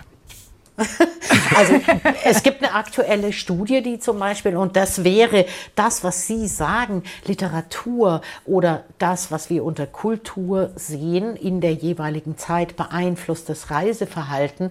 Es gibt eine aktuelle Studie, wie Netflix, Amazon Prime Video, Disney Plus sich sozusagen über die Netflix oder irgendwelche Serien das Reiseverhalten beeinflussen. Das kennen wir schon länger, aber wir haben im Moment zum Beispiel Outer Banks, ja, oder ähm, The White Lotus, Emily in Paris, Nie Virgin gesehen. River. Worum geht's da? Ja, also Virgin River zum Beispiel ist Vancouver, The White Lotus ist Hawaii, Emily in Paris ist natürlich die französische Hauptstadt und so weiter. Ähm, das sind alles Serien, die sich sehr großer Beliebtheit erfreuen. Und das gilt vielleicht auch für eine Generation, die sich äh, vielleicht nur noch manchmal mit tatsächlich einem Buch beschäftigt. Ja? ja. Also muss man leider so sagen, auch aus meiner Perspektive, ja, wenn ich äh, Bücher empfehle oder äh, Journal Papers, dann sagen die Studis, gibt es da auch eine Videozusammenfassung dafür, ja, mhm. weil man das eben leichter äh, äh, konsumieren kann, beziehungsweise ein Podcast kann man beim Joggen hören oder beim Kochen oder was man sonst alles machen muss. Also die Zeit ist ja sehr verdichtet und ähm, insofern finde ich das schon spannend, äh, wenn ich jetzt den Kollegen, äh, na, wie, wie, Literatur, also auch Thomas Mann, der Zauberberg zum Beispiel, Davos beeinflusst hat und die ganze Entwicklung in Davos als, als Ort, wo man hinfährt, der mundän ist und ähm, äh, wo man Luftkuren macht und so weiter und so fort. Ähm, so haben wir jetzt irgendwie Serien, die ähm, TikTok-Views haben, die über Hashtag funktionieren. Also Sie meinen, das schafft ein Buch jetzt nicht mehr? Das würde ich so nicht sagen. Es sind, ist eine andere Zielgruppe. Ja? Also wir, wir reden jetzt über eine Generation Z, ähm, die Jahrgänge 97 bis 2010. Ähm, ich würde sagen, die Millennials, die 81 bis 96 geboren sind, die würden vielleicht eher, also ich habe einen Sohn, der 30 ist, der genau in diese äh, Ecke fällt. Da würde ich sagen, man kann ihn schon noch mit einem Buch begeistern, aber dann muss er auch wirklich Zeit haben. Sein, sein Alltag ist bestimmt von Digitalität Qualität und äh, von guten Podcasts oder irgendwelchen Sachen, die er zeitsouverän konsumieren kann. Und die Generation Z, die danach kommen, also die 97 bis 2010 oder die Alphas zwischen 11 und 25, also jetzt die aktuelle Kleinkind-Generation, äh, äh, ja. Äh, die, die werden komplett anders beeinflusst als, ähm, als wir jetzt, also ich gehöre zu den Boomern, ja, äh, ähnlich wie ich das vorhin äh, bei Ihnen gehört habe im Vorgespräch, ja, also na, ich bin natürlich super froh, wenn ich abends mal ein Buch in die Hand nehmen kann und einfach sage, das bringt mich auf ein ganz anderes Level von Entspannung, ähm, als wenn ich nur noch äh, irgendwie am Rechner hänge. Herr Dr. Grube, haben Sie als Literaturwissenschaftler an der TU Chemnitz, haben Sie einen Überblick, wie sich das, ähm, wie Sommerliteratur oder ob Sommerliteratur ähm, das Leseverhalten beeinflussen kann? Das Urlaubsverhalten das oder? Urlaub, ja, also, vielleicht gibt es ja sogar Studien darüber, dass die Deutschen vielleicht im Urlaub mehr lesen als das ganze Jahr über oder so. Achso, ja, also das weiß ich nicht. Also da kenne ich die Studie nicht. Ich, ich gehe einfach fest davon aus, also auch wenn ähm, es gibt ja das Schöne ist ja bei, bei Literatur, dass, äh, das klang ja vorhin schon mal an, dass äh, bestimmte Erlebnisse sich auch äh, anders abspeichern. Und ich, äh, es gibt einen schönen Essay von, von äh, Marcel Proust, mhm. in dem er erzählt Tage des Lesens. Da erzählt er, dass er als Kind äh, ähm, bestimmte äh, Bücher gelesen hat und diese ganze Atmosphäre dieses Tages, in den, an den er die gelesen hat, oder der ganze mhm. Tag floss in dieses Buch ein und man konnte dieses Buch dann wieder rausholen und hat diesen Tag sich zurückgerufen ins Gedächtnis und das, wenn das Literatur schafft, dann ist das natürlich äh, wunderbar. Äh, durch, welches Buch haben Sie denn oder Bücher, nehme ich mal an, Zugang zur Literatur gefunden?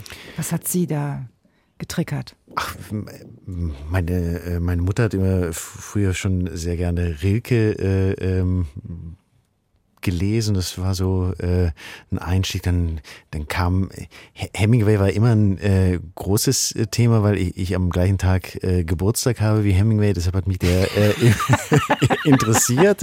Ähm, ja, und das äh, weiß aber gar nicht, wenn ich mich jetzt auf die Spuren Hemingways begeben würde, äh, da würde ich, glaube ich, das Havanna, das er beschreibt, äh, gar nicht finden. Oder in Spanien diese, diese ganzen Sachen, die würde man gar nicht mehr finden.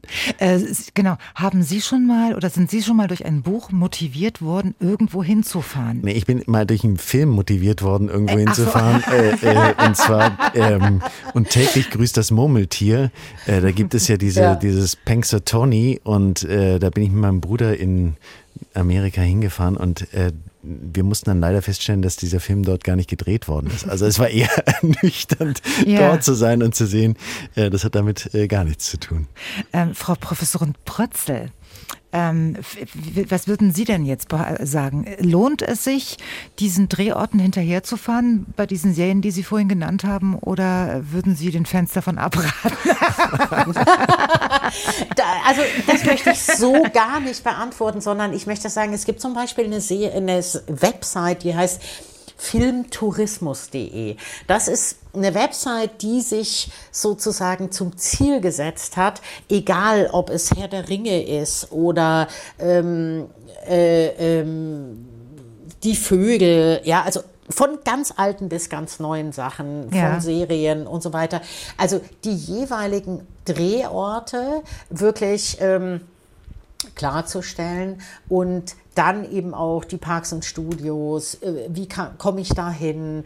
Gibt es vielleicht Touren oder so? Hm. Also wo wir das ja sehr, sehr stark gesehen haben, was ja auch, na, ne, also äh, äh, Fluch der Karibik oder ähm, ähm, also eine super Idee für, ja. äh, für Drehbuchautoren, das letzte kleine Kaff äh, berühmt ja. zu machen und, ja, Äh, und dann da einen Freiurlaub zu kriegen. Die Frage ist, ob das immer ein Segen ist. Ich war nämlich vor ein paar Jahren, war ich ähm, in Kroatien unterwegs und wir haben so, so Inselhopping gemacht und dann landeten wir irgendwann in Split, in dieser Hafenstadt und die Stadt war voller Menschen und ich dachte, was ist hier denn los? Ich meine, ich konnte mir das nicht erklären, bis mir einer sagte, das war ein Drehort für Game of Thrones. Genau. Und die ganze Welt war da.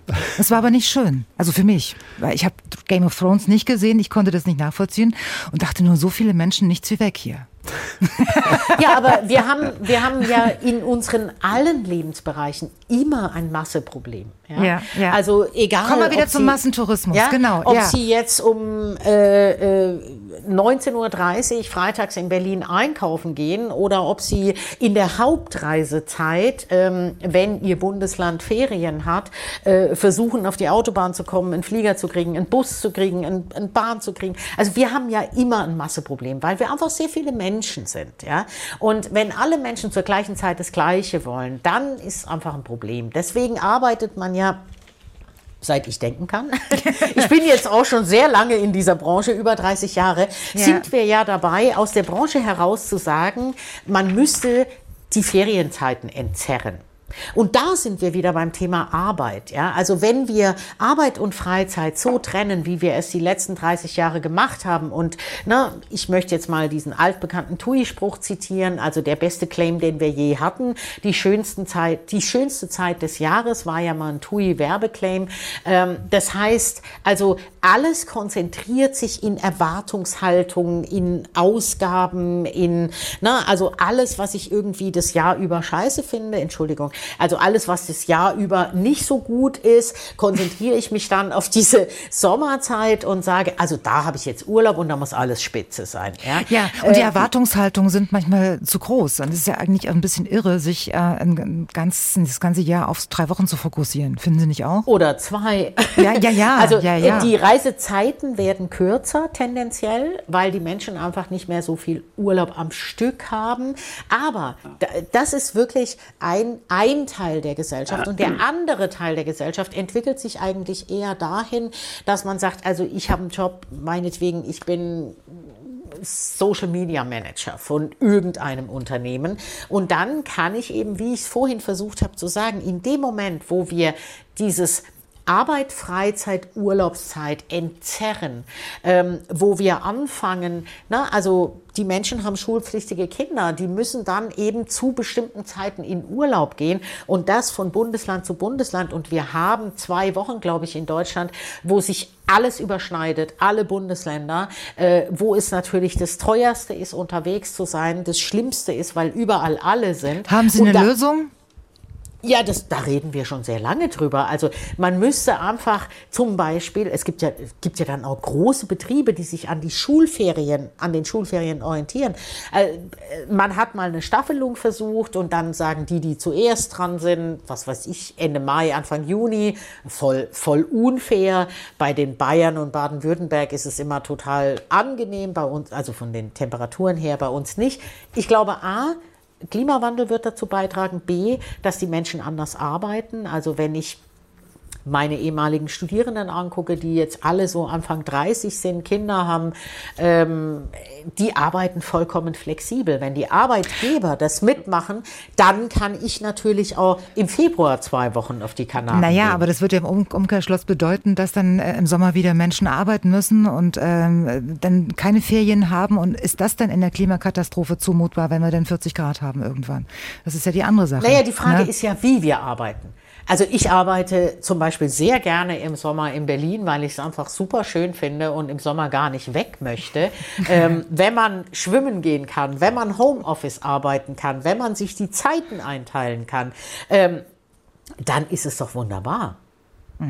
Also die Frage ist, wo, wo, na, also wenn ich natürlich irgendwie ähm, um acht irgendwo sein muss, wo alle anderen auch sind und es hat 40 Grad und so weiter, äh, dann ist es ja nicht wirklich schön. Ähm, das ist die Frage. Also ich, Sie hatten mich nach Trends gefragt. Also ich, ich würde hier ganz gern Fairway zitieren. Die haben einen sehr schönen Blog und ähm, äh, die haben zum Beispiel Trends drin, die ich auch bei der Reiseanalyse sehe, dass man ähm, in dieser Generation, über die wir jetzt gerade reden, also die, die Millennials, die jetzt sozusagen Anfang 30 sind, eher individuell reist, anstatt organisiert. Und das geht natürlich ein bisschen außerhalb aber der das, das ist doch Branche. Aber in, das ist doch aber in diesem Alter ähm, ganz normal, dass man da individuell unterwegs ist. Aber das äh, weiß ich ja. gar nicht. Ja, ich denke doch. Ähm, ähm, ich, ich wollte Sie noch eine, eine ganz andere Frage fragen, nämlich kennen Sie, Frau Professor Prötzel, kennen Sie äh, den Summer of Pioneers in Mittweida?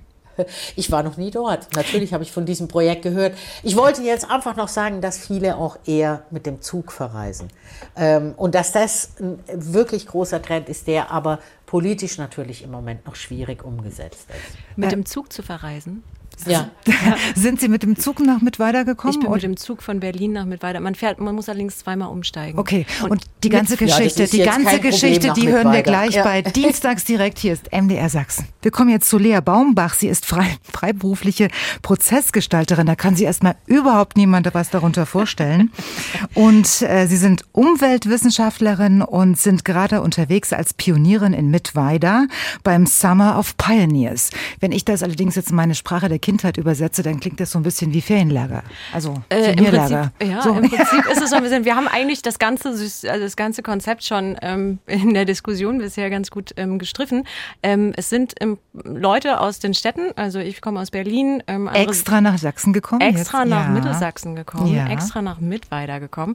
Ähm, andere kommen aus Dresden, wir haben eine Stuttgarterin dabei, wir haben auch zwei AmerikanerInnen äh, dabei. Genau, und äh, wir sind zusammengerufen worden oder haben uns ansprechen lassen von diesem Projekt und das da in Kooperation eben mit der Stadtverwaltung und auch der Volksbank und so verschiedenen Akteuren halt in Mittweida stattfindet, damit wir dort sind. Mittweida sagt nämlich, wir haben in der Innenstadt, da gibt es die Rochlitzer Straße, ja. die Einkaufsstraße und da ist Leerstand.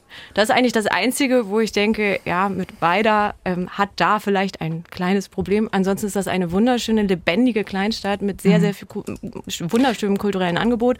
Und wir sind da, wir arbeiten und ehrenamtlich engagieren wir uns halt zur Belebung der Innenstadt ähm, Summer of Pioneers. Was, ja. was bedeutet das konkret? Also Sie sitzen da und überlegen sich zu diesem konkreten Thema Lösungsvorschläge für die, die in Mittweida ähm, Kommunalpolitik machen. Ähm, also nee, wir versuchen es auch umzusetzen mit den Mittweidern und Mittweiderinnen, ja. genau. Ähm, aber hauptsächlich arbeiten wir in unseren Hauptberufen digital und in unserer Freizeit ähm, treffen wir uns mit, mit Weidern ah. und uns überlegen uns, was kann man denn in der Stadt machen? Was fehlt denn? Was wäre denn schön? Was ist denn Ihr Hauptberuf? Mein Hauptberuf ist, ja, Prozessgestalterin ist nicht ganz eindeutig. Ich moderiere Veranstaltungen, also Entwicklungsprozesse in Kommunen zum Beispiel. Mhm. Ich habe das viel in Mecklenburg-Vorpommern gemacht. In der Vergangenheit, da ging es viel um den ähm, Ausbau der erneuerbaren Energien, aber eben auch um, also so Schmerzpunkte, wo ist eigentlich was verloren gegangen in der Region, wo wünscht man sich wieder etwas herbei? Und äh, in Mittweida ist das eindeutig halt, was machen wir eben mit diesen Räumlichkeiten, mit den Einzelhandel, also mit den Läden, die nicht mehr, mm, ja, wo der Einzelhandel nicht mehr so funktioniert. Wir, weiß ich nicht, bestellen alle vielleicht zu viel bei Amazon. Ähm, und was macht man denn dann mit den Räumen? Und wie kann man das füllen? Und das im Verlauf eines Sommers. Und was zieht Sie nach Mittweida? Ähm, für mich war es tatsächlich die Vorstellung raus aus Berlin. Berlin ist laut, trocken. Also ich, genau, Frau, Frau Brüssel hat äh, schön beschrieben, wenn man Wasser in der Nähe hat, wenn man einen Garten hat, dann ist Berlin wunderschön im Sommer. Ja. Ähm, wenn man das alles nicht zur Verfügung hat, ähm, sondern eben auch äh, sehr im urbanen Zentrum wohnt, ist Berlin halt auch einfach eine sehr äh, Verkehrs-, also Auto, also es ist einfach eine, eine, Autostadt zum Teil und es ist sehr anstrengend und ich komme selbst aus einer Kleinstadt ursprünglich und hatte mir dann so vorgestellt, wieder diesen Johannisbeerstrauch in einem Garten. Mhm. Ähm, das ist in Mittweida überraschenderweise dann doch urbaner. Also mhm. Da bin ich einem kleinen, einer Sehnsucht aufgesessen.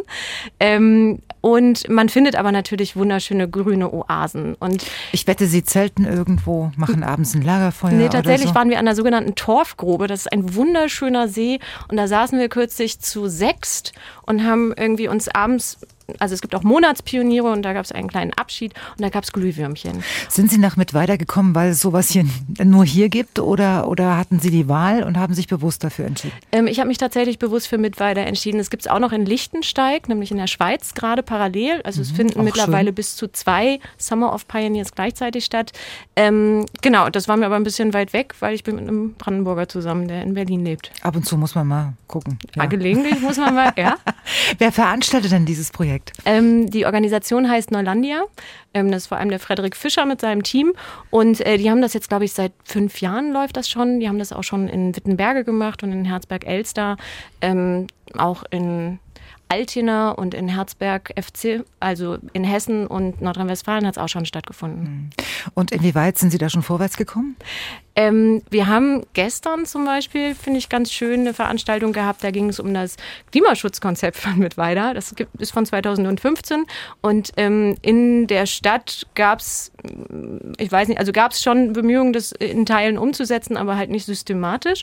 Und dann haben wir uns mit Bürgerinnen und Bürgern, die sich dafür interessiert haben, zusammengesetzt und gesagt, na, was kann man denn im Bereich Mobilität zum Beispiel machen?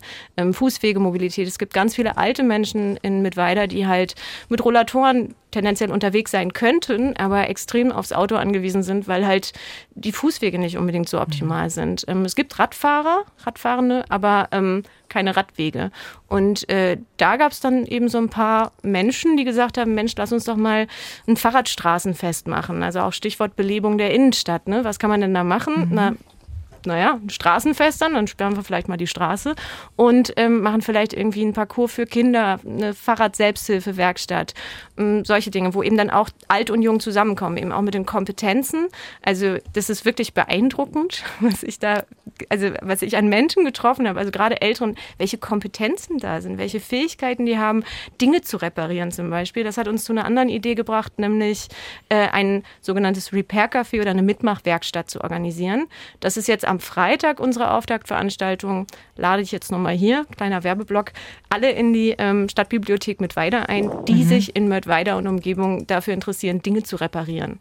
Okay, und wir müssen es, vielleicht weil das alles doch sehr schnell ging, nochmal äh, zusammenfassen. Ähm, Sie leben und arbeiten in Berlin. Ich lebe und arbeite in, naja, also ich lebe in Berlin, ich arbeite viel in den Bundesländern drumherum. Genau. Im ländlichen Wahrscheinlich Raum. freiberuflich oder? Ja. Genau. Deswegen konnten Sie sich einfach den Laptop schnappen. Ja. Und sind nach Mittweida, arbeiten dort weiter für ihren Job Voll. und engagieren sich für diese äh, mittelsächsische Kleinstadt. Mhm. Welches Potenzial sehen Sie da? Sie, Sie haben jetzt tausend Ideen. ähm, ähm, wie, wie, wie, was tun Sie dafür oder was können Sie überhaupt dafür tun, dass vielleicht nur ein ein Drittel davon in die Tat umgesetzt wird? Ähm, tatsächlich machen die Leute das selbst. Also es ist unser, unser Wunsch, zusammenzukommen. Halt, also wir wollen ja nicht als Fremdkörper, wie so eine Horde, vorhin gab es Heuschrecken, Touristen als Heuschrecken, dieses Bild. Wir wollen ja nicht irgendwie eine städtische Enklave in einer mittelsächsischen Kleinstadt bilden, sondern ähm, wir kommen dahin, sind neugierig, stellen Fragen, geben halt Reflexion von außen und treffen unfassbar viele engagierte Menschen. Und zum Teil ist es manchmal so, in, wenn, man, wenn man dort wohnt, kennt man gar nicht alle. Und man ist aber so in seinem Alltag. Und wir bringen halt dieses Ungewöhnliche quasi mit oder diesen neuen Blick von außen und bringen zum Teil Menschen zusammen, die dann anfangen, gemeinsam aktiv zu werden. Also ich habe mir das, die Philosophie im oder die, das, die Prämisse im Vorfeld gesagt, so ich werde keinen Finger rühren. Man kann mir viele Wünsche, man kann mir viele Wünsche erzählen, aber ich rühre keinen Finger, wenn nicht jemand aus Mittweida mitmacht. Und das funktioniert. Was hat dieses Sommercamp oder Pioneer Camp mit, mit Sommergenießen zu tun?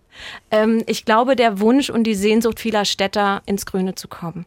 Also zur Ruhe zu kommen, ähm, leicht, also kurze Wege zu haben, kurze Wege auch zwischen den Menschen zu mhm. erleben, ähm, vielleicht auch von dieser Anonymität der Großstadt, die immer so viel beschrieben ist, ein bisschen wegzukommen ähm, und halt, also in, in Mittweida ist es tatsächlich so, ähm, ich, ich laufe durch die Innenstadt und ich begegne immer jemandem. Wir haben da ein Ladenlokal, die Rochlitzer 33 mhm. Ähm, und da kommt immer irgendjemand vorbei. Und das ist eigentlich das Schöne, da habe ich gerade die Kapazitäten für, das auch zu genießen.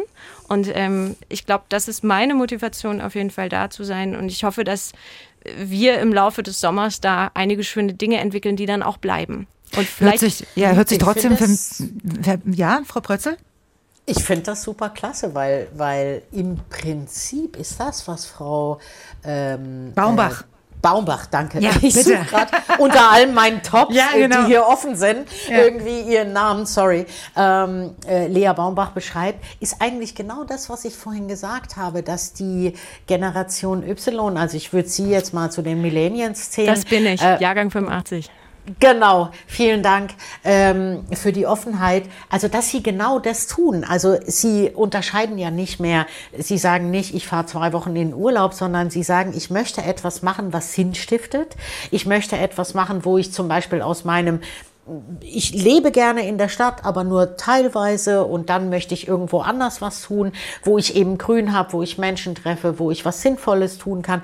Das ist eigentlich, das ist genau die Trendsituation, die wir eben sehen durch die Veränderung der Generationen, dass das ganze Konstrukt Urlaub, wie man es eben kennt aus dieser Nachkriegsgeneration, Babyboomer und so weiter, die erstmal so ein bisschen die Welt sehen wollten, woraus sich die Reiseindustrie entwickelt hat, was gerade komplett aufgebrochen wird, wo natürlich die, die Tourismusunternehmen sich ganz anders darauf einstellen. Also so jemand wie Airbnb habe ich gerade schon genannt, aber eben auch andere, die, die sagen, naja, es muss Lösungen geben vor Ort, ja, also ähm, Digital Detox, Camps und so weiter. Und das geht genau in ihre Richtung. Sie haben das jetzt selbst in die Hand genommen und haben gesagt, wir machen ein Camp. Aber das gibt es auch an vielen anderen Stellen. Also jetzt nicht nach ihrem Modell, sondern eher da dieses ich, Modell. Ähm, ja. darf, ich, ich darf, ich, darf ich da ganz kurz mal reingrätschen? Also wir sind in dem Sinne kein Camp, sondern es ist tatsächlich ein, ein Projekt, also eine Einladung, dieses äh, alles äh, glücklich mach, äh, naja, oder äh, aber, aber das wäre doch schön. Paket, Stellen Sie mal vor, Sie Camp. würden jetzt wirklich alle auf der Wiese campen und so. Und nee, also wir doch. wohnen da in der Platte, ne? Also ich habe eine wunderschöne, das ist auch ein richtig cooles Erlebnis für eine äh, weshalb ja. sozialisierte Person ja. aus einem Einfamilienhaus, halt einfach mal äh, in so einem Modulbau zu wohnen, ist oh sehr, Gott. sehr komfortabel, ist wesentlich wesentlich besser und hochwertiger als der Altbau-Dachgeschosswohnung Regips, in dem ich da in Berlin wohne, muss ich sagen.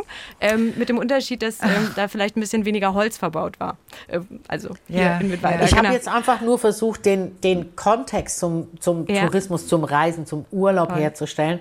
Und ähm, im Prinzip machen Sie ja keinen Urlaub, sondern Sie ähm, versuchen, sinnstiftend mit ihrer Zeit umzugehen. Und Absolut. das ist am Ende des Tages für sie auch Arbeitszeit, ja. Ähm, aber das ist eben auch was ganz Entscheidendes, dass die nächsten Generationen ganz anders arbeiten. Ja, wenn sie jetzt bei Aldi an der Kasse sitzen, dann sagen sie vielleicht, okay, das ziehe ich jetzt so und so viele Wochen im Jahr durch, aber dann mache ich einen Cut und will was anderes. Voll, aber das ist also vorausgesetzt ist wirklich das Privileg, eben im Homeoffice arbeiten zu können. Ja. Ne? Also ich, ich, ich sehe das auf, auf so, so Plattformen wie Instagram oder, oder LinkedIn, ja. dass die ganze Zeit von Workation gesprochen wird, wo ich denke, holla die Waldfee, das kann sich auch tatsächlich nicht jeder erlauben. Ne? Also es gibt also ich kann und mir das, das erlauben. Wird ja auch, ja. Und äh, wenn ich, wenn ich Sie kurz ja. unterbrechen darf, es wird ja manchmal auch ganz schön idealisiert, dieser total, Zustand. Total. Also wer das, es ist auch nicht, nicht für jeden. Ich, ich, ich habe hab das auch schon probiert, da draußen unter dem Baum, äh, da irgendwelche Manuskripte vorzubereiten und habe festgestellt, nee, das kann es nicht sein. Wenn, wenn ich draußen sein will, will ich was anderes machen und nicht am Computer sitzen Ganz genau. und da ähm, Ganz genau. meine Arbeit machen müssen. Deswegen, ich glaube, das passt eben auch tatsächlich nicht für jeden hm. und nicht für jede Lebenslage. Ich habe zum Beispiel eben die Situation, ich habe keine Kinder Kinder, sonst wäre ich nicht so flexibel. Also ja. ne, ich, ich ja, glaube, ähm, das, das kann man eben auch nicht, das sollte man, klar, man kann das zu einer Sehnsucht oder romantisieren, aber ich glaube, die Situation ist halt, also ein absolutes Privileg, was ich hier gerade lebe, eben auch dieses Ausprobieren, passt das für mich und dann vielleicht auch mit der herzlichen Einladung an meinen Partner mal zu gucken, ob vielleicht Berlin nicht unbedingt der letzte Lebensort für uns ist, sondern vielleicht ja auch eben dieser, das ist ja die Idee von Neulandia und vom Summer of Pioneers, Städter eben den Weg in eine Kleinstadt zu erleichtern und indem sie halt mit einer Gemeinschaft dorthin kommen. Und was sagte? Ähm, ich, ich, möchte jetzt kein Vorurteil über Brandenburger wäschen, aber ähm, also er ist Brandenburger und er hat es ja nach Berlin geschafft. Das ist doch schon sehr weit. Ja. Genau. Also die, die sehen so. Weiter geht's nicht, doch. ich glaube, es gibt viele Brandenburger, die sehr weit reisen. Ja. Ähm, genau, aber also bei uns ist es unsere, ja, unser persönlicher Diskurs, den wir auf jeden Fall noch führen, so wollen wir zurück in eine Kleinstadt, wollen wir in der Großstadt bleiben? das, ähm, genau, ist noch nicht abgeschlossen. Okay, bei all den Aufgaben, die Sie sich da an Land gezogen ja. haben, äh, reicht es noch für, für ein bisschen Leichtigkeit? Total. Also wir sitzen halt abends zum Beispiel, es ist richtig schön. Also es ist wirklich schön. Nicht nur dieser, dieser Abend an der Torfgrube, sondern wir haben halt angefangen, einfach einen Tisch hinzustellen vor dieses Ladenlokal. Wir sollen ja die Stadt beleben. Ja, man, dann essen wir halt gemeinsam auf der Straße. Mhm. Und dann haben wir halt jetzt, wir haben da zwei Biertischgarnituren und eine Tischdecke und dann sitzen wir da abends und klönen also als Abendessen, als gemeinschaftliches Abendessen. Und dann kommen halt Passanten vorbei und Radfahrer und alle grinsen und sagen Mahlzeit und wir laden herzlich ein und dann entsteht langsam eine Gruppe. Also es ist anders als heute in, Chem äh, nicht in Chemnitz, in Dresden, wo ja dieser ähm, Zauberbuden, nee, Budenzauber war. Mhm. Wunderschön. Da waren ja Horden auf der Straße. In Mittweida ist das ein bisschen überschaubarer, wer so mhm. unterwegs ist in der Innenstadt. Und allein, dass wir da da sind, dass wir so eine Geräuschkulisse des Murmelns und des Lachens produzieren, hoffe ich, dass das eine Einladung an alle ist, sich an diesen Tisch zu setzen und mitzuessen. Herr Dr. Grube, was bedeutet für Sie Leichtigkeit im Sommer? Ja, also. Ähm, Außer einem guten Buch. Außer einem guten Buch, ja, ja. schönen Wein und, und, äh, ja. und die Abenddämmerung und die blaue Stunde. das organisieren Sie sich dann schon sehr bewusst, ja? Ja, das würde ich schon okay. sagen. Also das und, und, und welche Bücher stehen dieses Jahr auf Ihrer äh, persönlichen To-Do-Liste? ich habe die noch nicht zusammengestellt.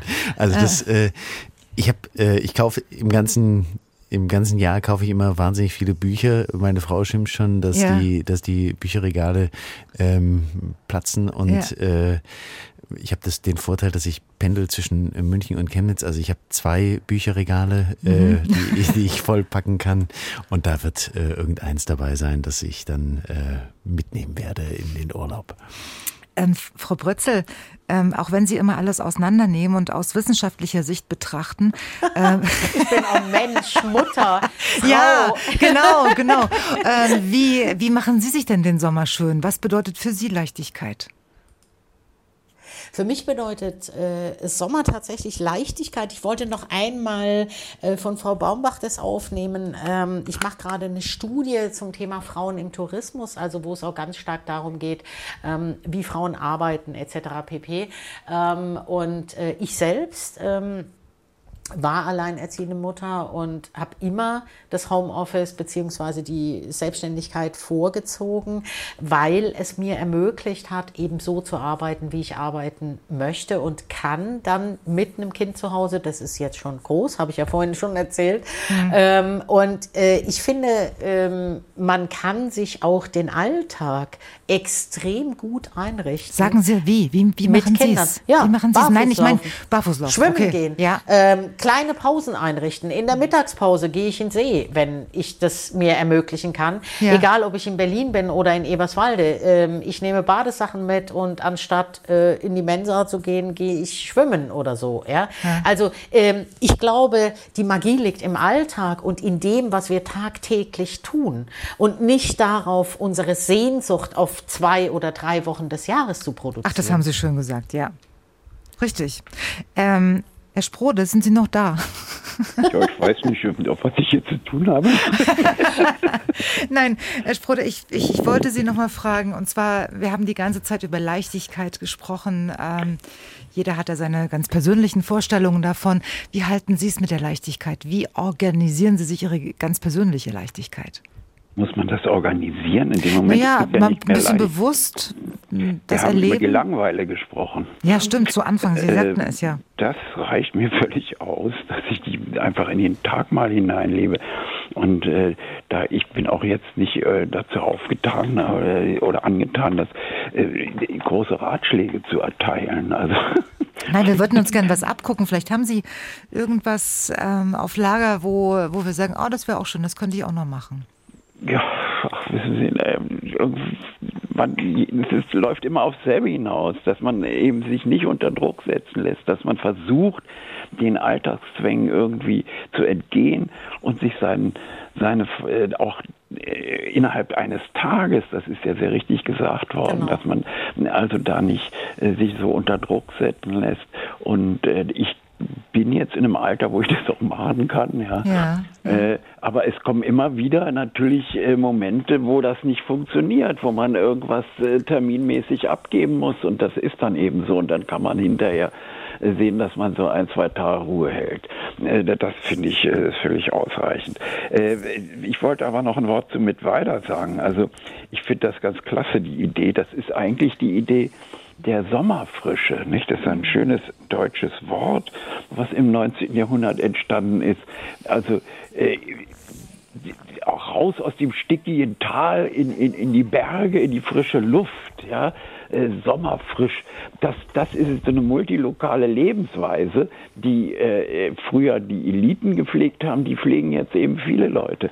Dass sie mal äh, in, äh, was habe ich jetzt gehört, äh, zwischen München und Chemnitz äh, pendeln und, und sowas das finde ich, das, da schafft man sich automatisch äh, äh, gewisse Leichtigkeit, weil man äh, nicht das Gefühl hat, man ist gezwungen, äh, in, immer in derselben Umgebung äh, sich aufzuhalten. Das finde ich schon mal, eine, wenn das möglich ist, eine multilokale Lebensweise zu führen, dann sollte man das auch tun.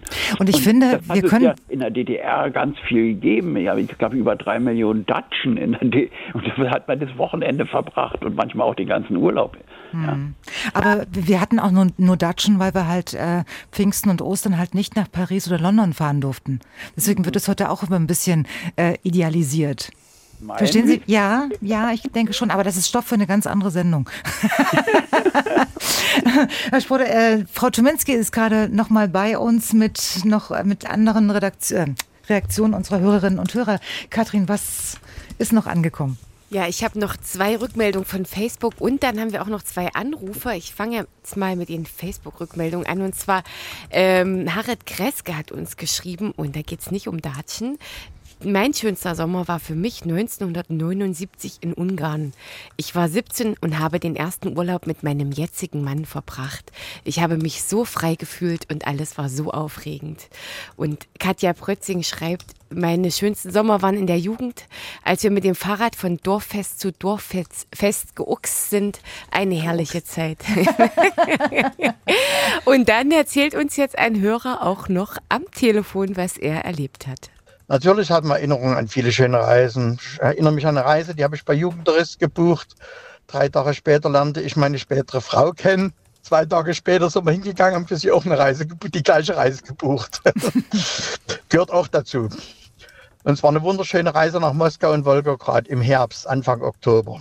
Also ich war meistens bei meiner Oma. Wir waren tagsüber, wenn schönes Wetter war, im Garten und haben dann Obst gepflückt, also Erdbeeren und ja, Himbeeren und Heidelbeeren und sowas. Genau. Und das war's. Das war's. Genau. Jetzt sind wir wieder da, wo wir am Anfang waren, bei den Himbeeren und den Brombeeren und den Heidelbeeren. Ähm, die muss man jetzt, glaube ich, ernten. Es ist, jetzt, ist, jetzt ist die, ist, Zeit. Ist die Zeit. ja. Es ist ne? Himbeerzeit, es ist Erdbeerzeit. Okay. Geht raus und pflückt. Gut, und ich hatte noch den Vorschlag, ähm, Herr Sprode, weil Sie vorhin das Wort nochmal in den Mund genommen hatten. Ich finde das eigentlich sehr schön, Sommerfrische. Warum, warum äh, wollen wir nicht einfach mal dieses Wort wieder beleben? Es findet viel zu selten in unserem Umgang statt. Oder? Ja, finde ich, find ich auch im Duden steht, das ist veraltend.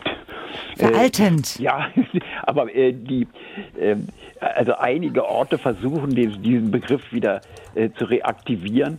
Äh, ja, ich finde das auch herrlich. Die Idee ist nämlich der Sommerfrische, es ist noch nicht ein durchtouristifizierter Ort. Im Gegensatz zum Kurort oder zum Heilbad oder auch zum Seebad, zum etablierten Seebad, ist eben die Sommerfrische sowas dazwischen. Ja, so ein bisschen touristifiziert man findet schon Restaurants oder sowas, wo man abends mal oder einen Biergarten, ja. aber es ist noch nicht äh, so, so massentouristisch äh, erschlossen und äh, also das, diese Zwischenstation sozusagen, die kann man natürlich nicht auf ewig erhalten. Ja. Ich will jetzt nicht aus, negativ aus sein, aber Orten ist äh, aus einer Sommerfrische dann ein hochtouristifizierter Ort geworden. Nehmen Sie Bad Ischl, ja, äh, ja. was eine Sommerfrische von Wienern war, und da ist der Kaiser dahin gegangen und dann war es praktisch die Hauptstadt im Sommer von Österreich. Aber Herr Dr. Grube möchte noch was sagen. Ist, ja. Äh, ich will jetzt nicht negativ sein, aber ist nicht die Sommerfrische äh, vom Adel ähm, etabliert worden, damit er auf dem Land seine Arbeiter äh, beaufsichtigt hat? Nein, nein, nein, das, äh, das vielleicht, die, äh, da gehen wir noch ganz weit zurück in die Römerzeit. Da gab es die Villa Urbana und die Villa Rustica. Äh, das war auch sozusagen eine Sommerfrische für, den, für das städtische Patriziat. Äh, da hatten die ihre Landsitze und ihre Sklaven. Und sind dann äh, in der Kampagne, also um, um, um Neapel rum, hatten da überall Villen und die Villa Rustica, die hat gleichzeitig äh, Geld eingebracht, weil die von Sklaven bewirtschaftet wurde. Eben. Nein, aber äh, das hat mit der Sommerfrische, das ist eigentlich eine bürgerliche äh, Geschichte. Aber man kann sie doch neu erfinden. Ja, neu ja. definieren. Ja. okay. Die Frage, die sich doch stellt, ist einfach, warum verlassen wir die Orte, an denen wir wohnen? Und ja. ähm, ich würde da einfach gerne sagen, Neugier ist eine, eine, ganz schöne Motivation oder Ruhe oder Langsamkeit. Sie haben das vorhin gesagt, ja, also man müsste einfach an einen Ort, wo man nicht die gleichen die gleichen Themen hat wie zu Hause. Wer putzt das Bad? Es tut mir leid, dass ich, dass ich Sie unterbrechen muss. Wir haben noch 30 Sekunden. Ich möchte nämlich noch Zeit haben, mich von Ihnen zu verabschieden. Äh, es ist so ein Riesenthema. Wir hätten, glaube ich, noch eine Stunde weiterreden können. Aber das zeigt, ähm, ähm, dass es wirklich interessant ist, mal zu hinterfragen, wie, wieso, warum, weshalb Dinge halt passieren oder auch nicht. Und äh, der nächste Sommer kommt bestimmt. Jetzt kümmern wir uns erstmal um den Sommer 2023, dass der schön wird und dass der Erinnerungen schafft. Und wir haben noch mehr vorbereitet vorbereitet, denn ich habe vor der Sendung noch einige Interviews für Sie aufgezeichnet und zwar mit dem Bademeister Ronny Müller aus Heinichen, mit dem Autor Diethelm Kaiser, mit Anne Emmeling, unserer ARD-Korrespondentin in Ägypten. Und wir beginnen mit Anne. Sie lebt in Kairo und ob die Menschen dort den Sommer genauso mögen wie wir, das hören wir alles gleich. Hallo Anne. Hallo. Anne, wie viel Grad habt ihr gerade in Kairo? Hier sind es 41 Grad. Also der Sommer hat begonnen, würde ich sagen. Äh, willst du uns da damit sagen, das ist erst der Anfang? Genau, das wird nämlich echt noch heißer. Also im Juli und August, da herrschen dann manchmal 45 Grad. Und das Problem ist dann, dass es nachts eben auch kaum noch abkühlt. Also ich habe mal im August um Mitternacht auf der Straße gestanden und mich von einer Freundin verabschiedet. Wir standen da wirklich auf der Straße, haben uns quasi nicht bewegt und trotzdem lief uns der Schweiß über den ganzen Körper. Also wer es sich leisten kann, der verbringt die Sommerwochen deshalb am Norden, also am Mittelmeer. Da ist es deutlich angenehmer hm. als zum Beispiel in Kairo, also mitten in der Wüste. Und hier hält man es eigentlich nur mit Klimaanlage aus. Also das ist wirklich so. Also auch nachts beim Schlafen und so nur noch mit Klimaanlage. Wie hältst du das aus? Ja, ich finde das gar nicht so einfach. Also ich mache sie oft aus und wieder an, weil ich nicht gerne mit Klimaanlage ja. schlafe. Aber immerhin habe ich eine. Also die meisten Ägypter können sich gar keine Klimaanlage leisten, weil sie in ganz anderen Verhältnissen leben. Also Viele, etwa ein Drittel der Ägypter lebt unterhalb der Armutsgrenze. Da ist Klimaanlage gar nicht angesagt. Die können dann im Zweifel nur, wenn sie in der Nähe des Wassers wohnen, in einem der Nilarme sich abkühlen zum Beispiel. Das ist so eine Möglichkeit, irgendwie doch nochmal durchzuatmen. Hm. Also in Ägypten ist es ziemlich heiß. Mal im Vergleich ein paar Wintertemperaturen. Also im Moment Anfang Juli 41 Grad. Wie sieht es sonst so aus, sagen wir mal so im Februar, März?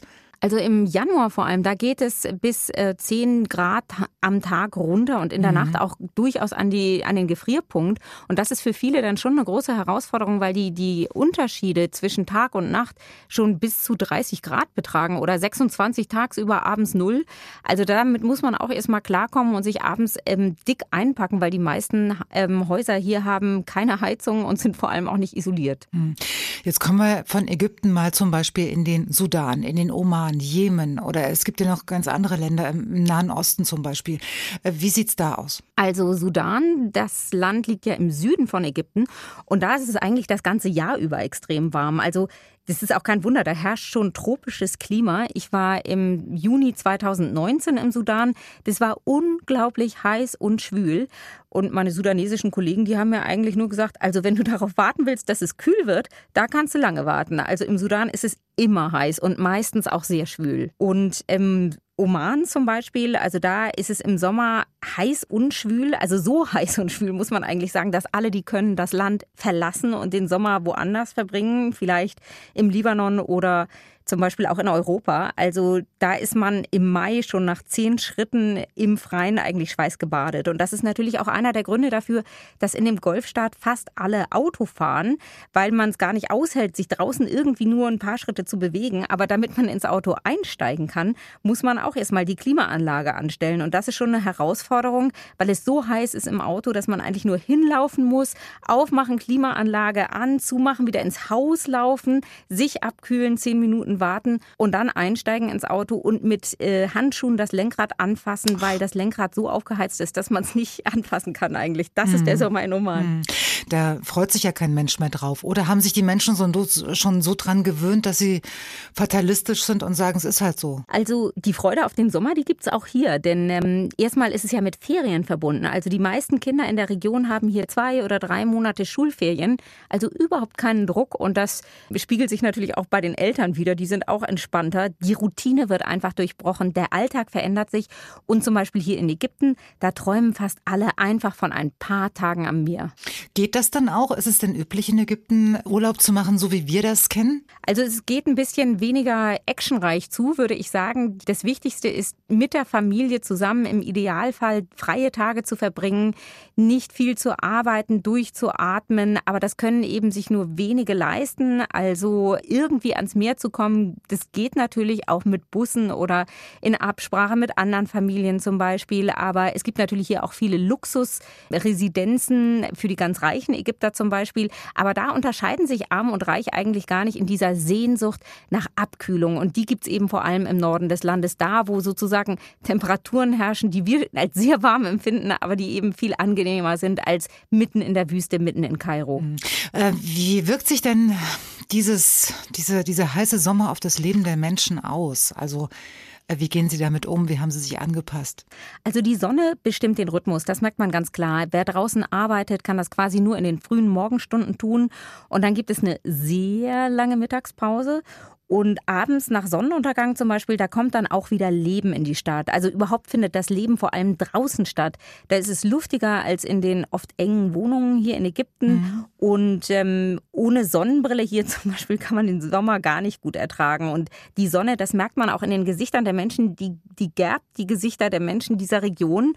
Und andererseits ist es aber eben auch so, dass ähm, zum Beispiel in Oman, das ist ja nochmal eine ganz andere Region, da ist es im Sommer so dunstig, dass man eigentlich den Blick für die Natur verliert, weil zum Beispiel die Berge hinter der Hauptstadt in Oman, die kann man im Sommer gar nicht sehen. Die sind ganz nah, aber einige Monate verschwinden sie aus dem Blick wegen der hohen Luftfeuchtigkeit, weil es so dunstig ist. Hm. Also ich hatte ja immer gedacht, dass Menschen, die in dieser Gegend wohnen, sich ähm, auf den Winter freuen, aber du hast ja vorhin schon angedeutet, so ist es dann auch nicht, ne? Nee, auf den Winter freuen, das ist schwierig bei diesen ähm, wechselnden Temperaturen, auf Abkühlung durchaus. Und so am Ende eines Sommers, da lechzen natürlich alle schon darauf, dass es irgendwie wieder erträglich wird, dass man einfach mal ohne zu schwitzen die Straße entlang laufen kann. Also ich persönlich finde ja den November hier am angenehmsten, wenn man im T-Shirt durch die Straßen laufen kann, genau, und aber noch nicht sofort schwitzt. Das ist einfach super. Also ist ein Geheimtipp im November, wer Ägypten noch nicht gesehen hat, äh, im November dahin hinzureisen? Absolut. Also das ist auch mitten natürlich in der Hochsaison eigentlich. Also hier herrscht zwar fast das ganze Jahr über Saison, ja. aber ähm, im November finde ich es gut aushaltbar für Leute, die europäische ähm, Temperaturen gewohnt sind, kann man sich in ähm, Ägypten über sozusagen deutschen Sommer freuen. Das finde ich jetzt mal einen ganz pragmatischen Tipp. Also das äh, muss man sich ja fast irgendwo abspeichern. Wenn Ägypten, dann im November. Und wann ist es äh, in Kairo mal ein bisschen grün? Also wenn überhaupt, regnet es da auch mal? Es regnet an ungefähr sechs Tagen im Jahr. Also das ist nicht besonders viel. Trotzdem ist natürlich ein Teil Ägyptens, also genau der Teil, der sich sozusagen entlang schlingelt des Nils, der ist ja grün, weil es relativ fruchtbar ist und eben durch den Nil viel Wasser zur Verfügung steht. Da findet ja auch viel Landwirtschaft statt. Also da werden viele Dinge angebaut und wachsen viele Bäume, die auch Schatten spenden. Schatten ist überhaupt total wichtig hier in Ägypten. Eins der wichtigsten Worte. Schatten kommt auch in Liebesliedern vor. Aber das sind natürlich so die Momente, darauf freuen freuen sich die Menschen, wenn es, wenn es äh, kühler wird. Und Regen ist aber jetzt keine so wichtige Angelegenheit. Das meiste Wasser kommt aus dem Nil. Es regnet selten, wenn dann auch nur kurz. Dann wird einfach mal alles erfrischt. Der Staub kommt von den Blättern und sammelt sich auf der Straße und man kann mal ein paar Minuten wirklich ganz, in, äh, ganz tief atmen und die Luft genießen. Aber das kommt selten vor und ist jetzt für die Menschen nicht so wichtig, ähm, dass sie sich sozusagen die ganze Zeit darauf freuen. Ich habe gerade den Kernsatz oder die Kernaussage unseres Interviews äh, gerade schon mitgeschrieben, als du nämlich gesagt hattest, Schatten kommen dort, oder der Schatten kommt dort sehr oft in Liebesliedern vor. Das ist der Unterschied äh, zum deutschen Sommer wahrscheinlich. Da ist es immer nur die Sonne. ja. Genau, und wir, ja? exakt, wir sehnen uns ja nach Liebe und Wärme und Licht, aber Licht gibt es hier definitiv genug und Wärme auch. Anne, wie lange bist du schon, wie lange musst du noch in äh, Ägypten bleiben? Also ich bin seit fünf Jahren hier und mit großer Freude. Ich mag das Land sehr, sehr gerne. Ich bleibe noch ein Jahr und oh, der Gedanke an den Abschied, der fällt mir schwer. Das kann ich dir sagen. Okay, aber ein Jahr ist ja noch lang. Schöne Grüße nach Kairo und trotz allem schönen Sommer. Ganz herzlichen Dank euch auch. Ciao, tschüss. Hier ist MDR Sachsen mit Dienstags direkt. Sehnsucht Sommer, darum geht's heute bei uns. Und deshalb habe ich mit Ronny Müller gesprochen. Er ist Bademeister in Heinichen. Gestern Morgen haben wir unser Interview aufgezeichnet. Wie muss ich, mich. Ja, ich mich auch. Wie muss ich Sie mir jetzt vorstellen? In der orangefarbenen Badehose? Ja, nicht ganz. Ich habe eine rote Badehose an, aber so ähnlich kann man sich das vorstellen. Genau. Eine, ich, eine knallrote, ja, nur dass ich eine, von meinem geistigen eine Auge. Eine knallrote und ein weißes Poloshirt habe ich an, genau. Ah, der Knaller, also optisch meine ich, ne? Hoffmann. Sie werden auf alle Fälle gesehen. Ähm, jetzt, jetzt haben wir noch keinen Hochsommer, Herr Müller. Gibt es trotzdem genug zu tun? Ja, auf alle Fälle. Also die Vorbereitung beginnt ja schon im März mit dem Freibad. Wir, wir sind in diesem Bereich dann eher noch Gärtner, sage ich mal. Wir kümmern uns um die ganzen Außenanlagen. Später geht's dann los mit der Badtechnik. Wir machen mhm. die Vorbereitungen. Wir machen das komplette äh, Schwimmbecken sauber. Die Badtechnik muss betreut werden. Die Filter müssen gespült werden. Ja, also geht die Arbeit quasi schon eine ganze Weile, bevor der erste Badegast hier reinkommt, in das Freibad los. Und wenn es dann zum ersten Mal 25 Grad sind, was passiert denn da? Ist es gleich knacke voll oder wie entwickelt sich sich das? Also man muss dazu sagen, der, der normale Badegast, der kommt erstmal ganz schüchtern hier rein. Er schaut erstmal um die Ecke, wie warm das Wasser ist. Wenn das alles unter 20 Grad ist, dann ist es noch sehr verhalten. Ich sag mal so, die, die Dauerschwimmer, die kommen schon unter 20 Grad, aber sonst ab 25 Grad Luft kommt dann der ein oder andere vorbei. Das Wasser muss dann 22 Grad haben und dann wird das schon angenehm voll. Davor ist eher so der normale sportliche Aspekt von den Schwimmern. Genau. Und, und wie ist es im Moment? Haben Sie schon mal einen Finger reingehalten heute Morgen? Ja, heute Morgen habe ich gemessen. Wir sind jetzt bei aktuell 22,5 Grad und das wird gut angenommen. Also das ist eine Temperatur, das ist nicht zu warm, das ist nicht zu kalt. Sehr angenehm und die Badegäste erfreuen sich dran. Jetzt denken ja alle, dass der Bademeisterjob ein Traumjob ist. Wie erleben Sie denn so einen Sommer am Beckenrand? Ja, also ich erlebe den Sommer als schön, wie auch jeder andere Badegast. Bloß habe ich halt die Verantwortung, den Gast sicher durch den Badetag zu bringen. Also mein Tag startet drei Stunden vor Beginn und äh, ich kümmere mich um die Badtechnik, messe die Wasserwerte durch, betreue die Filteranlage. Ich habe einen Beckenstaubsauger, der kann man sich vorstellen, das ist wie ein ganz normaler Staubsauger plus unter Wasser, der saugt den Beckenboden ab, dass alles wirklich richtig schön sauber ist. Mhm. Ja, und dann startet mein Tag mit äh, Beckenaufsicht. Ich muss die Kinder betreuen, Erwachsene betreuen. Ich nehme Schwimmabzeichen ab, meistens an dem Vormittag. Nachmittags wird dann das Bad sehr voll. Und dann ist wirklich meine Aufgabe, mich auf die Badegäste zu konzentrieren, äh, zu achten, dass die Gefahren, die ich so einschätzen könnte, dass etwas passieren kann, das eben zu unterbinden. Manchmal muss man auch ein bisschen schimpfen, aber das meine ich ja nicht böse. Ich möchte ja wirklich bloß, dass nichts passiert. Ja. ja. Äh, wissen Sie, wenn ich mich an meine Kindheit erinnere und an den Bademeister bei uns im Schwimmbad, ja, wenn der gepfiffen hat und wenn der was gesagt hat, dann standen sie alle stramm. Und der hat auch mal die Puppen tanzen lassen und gesagt, du hast dich nicht geduscht und du springst da so nicht rein und so weiter. Da war das Bad ruhig, wenn die Pfeife geht, ja. ja. ja, genau. ist es bei Ihnen genauso? so ähnlich ist es noch, ja. Also es ist auch sehr schön und natürlich brauchen wir schon ein bisschen äh, Respekt muss man sich schon äh, beschaffen. Ja. Aber im Großen und Ganzen ist das alles schon moderat und viele wissen auch, was sie dürfen, was sie nicht dürfen. Man will ja nicht, dass was passiert. Ja. Wie lange machen Sie den Job schon? Ich habe 2009 angefangen zu lernen. Ja. Die Ausbildung geht drei Jahre. Ja, seit 2012 bin ich im Dienst, also insgesamt 14 Jahre. Haben Sie schon mal eine gefährliche Situation erlebt, wo es um Leben und Tod ging? Also gefährliche Situation schon. Man, man darf sich das gar nicht ausmalen, was hätte, wäre, wenn.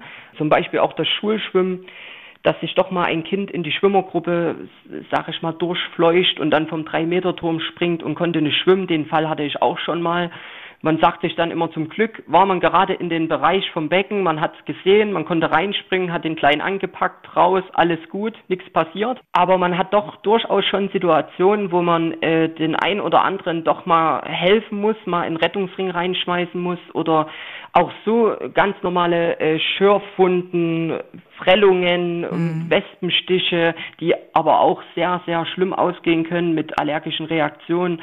Wespenstich an der Zunge zum Beispiel letztes Jahr und da ist es dann nicht mehr ganz so entspannt. Ja. Und äh, ich denke mir immer, wenn ich, mein beobachtet ja Bademeister auch gerne mal aus der Ferne und denkt sich so seinen Teilen, denke ich mir, der kann ja die Augen nicht überall haben. Der muss ja auch mal aufs Klo, der, der muss ja auch mal was essen, der muss ja auch mal, haben Sie denn jemanden, wenn, wenn jetzt äh, Gefahr im Verzug ist und Sie müssen sich kümmern und das Bad ist weiter voll, äh, wer kümmert sich dann? Wer, wer guckt dann? Haben Sie jemanden, der Sie vertritt? Ja, natürlich. Ich habe noch Sie, meinen ja. Kollegen, der ja. mich vertritt und habe auch seit vor zwei Jahren äh, habe ich meinen Ausbilder gemacht und habe jetzt ein Azubi, genau, der mich auch tatkräftig mit unterstützt. Nebenbei haben wir aber auch noch die Wasserwacht, weil an heißen Tagen kann man schon so mit 1500 Leuten über den Tag rechnen und da sind selbst vier, fünf Leute, die aufs Becken schauen, nicht ganz so viel. Man hofft immer alles zu sehen, aber an einem heißen Tag es, es ist, schwierig, schwierig, natürlich, klar. Das, es das, ist wirklich schwierig. Das, das mag ich wohl glauben. Ähm, Herr Müller, trotzdem erweckt dieser Job so den Eindruck, ist das Coolste, was einem passieren kann, im Sommer so ein Bademeisterjob. Sie sitzen da in Ihrem Stühlchen, sind braun gebrannt, äh, fast nahtlos, möchte ich fast behaupten. Ich weiß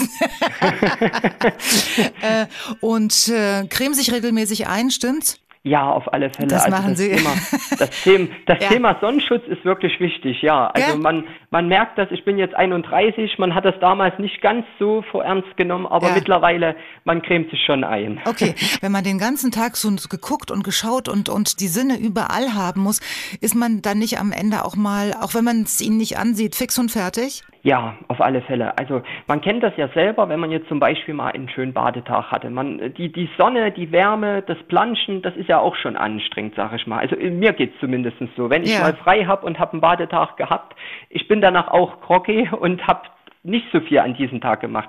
Und wenn man sich jetzt überlegt, dass man jetzt einen ganzen Tag Schicht hat an einem heißen Sonntag und man läuft wirklich von A nach B, man betreut den 3-Meter-Turm, das 1-Meter-Brett, dann läuft man wieder seine Runde, man schaut bei der Rutsche, dass da keine Kleinkinder rutschen, ob alles funktioniert. Mhm. Also gut und gerne bin ich da mal bei meiner Ohr, die zeigt mir das abends immer schön an, bei 18 Kilometern, die man dann halt ja, Ach zurückgelegt Gott, hat. So viel?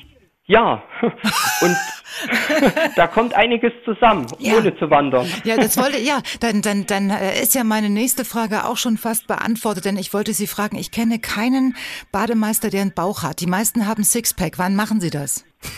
Das kann man, das kann man wirklich nur davor machen oder danach machen. Klar, man muss sich wirklich fit halten, das ist ganz wichtig. Auch ich muss Schwimmtraining machen, ja. gehe nebenbei noch ins Fitnessstudio. Das muss man natürlich alles irgendwie mit der Zeit kompensieren und davor noch machen. Das macht man für sich selber und ja, jeder Sagen Sie braucht, das, sag ich mal, einen kleinen Ausgleich. Ja, jetzt mal ganz, ganz ehrlich, das mit dem Fitnessstudio, machen Sie das, ähm, um beruflich oder auch optisch fit zu bleiben?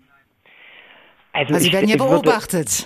Würde, ja, sowohl als auch, sage ich ja. mal. Also so. man muss natürlich auch beruflich fit sein, äh, die Ernstfälle kommen, man ja. muss rein ins Wasser springen, man muss denjenigen rausholen, das auf alle Fälle, dass man fit ist, aber nebenbei auch so, dass das gesunde Leben, den gesunden Lifestyle doch, den, den will man auch so verkörpern. Aber man wird natürlich noch mehr animiert, sage ich mal, durch diesen Job das auch durchzuführen.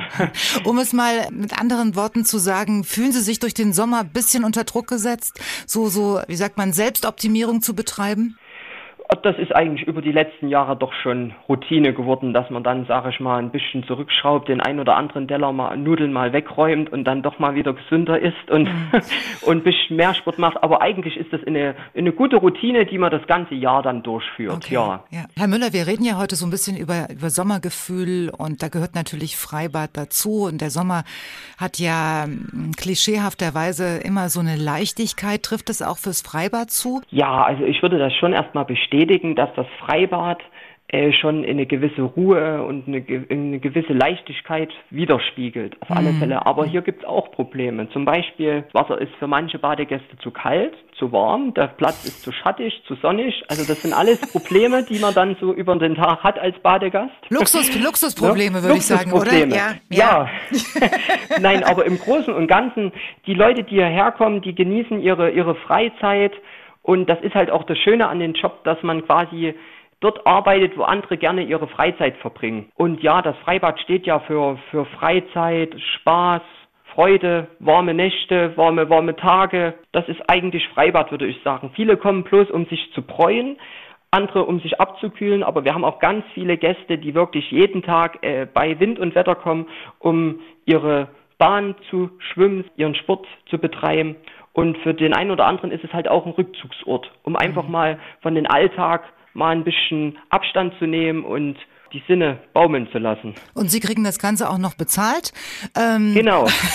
haben, haben in Azubi damit vermutlich nicht die größten Nachwuchsprobleme?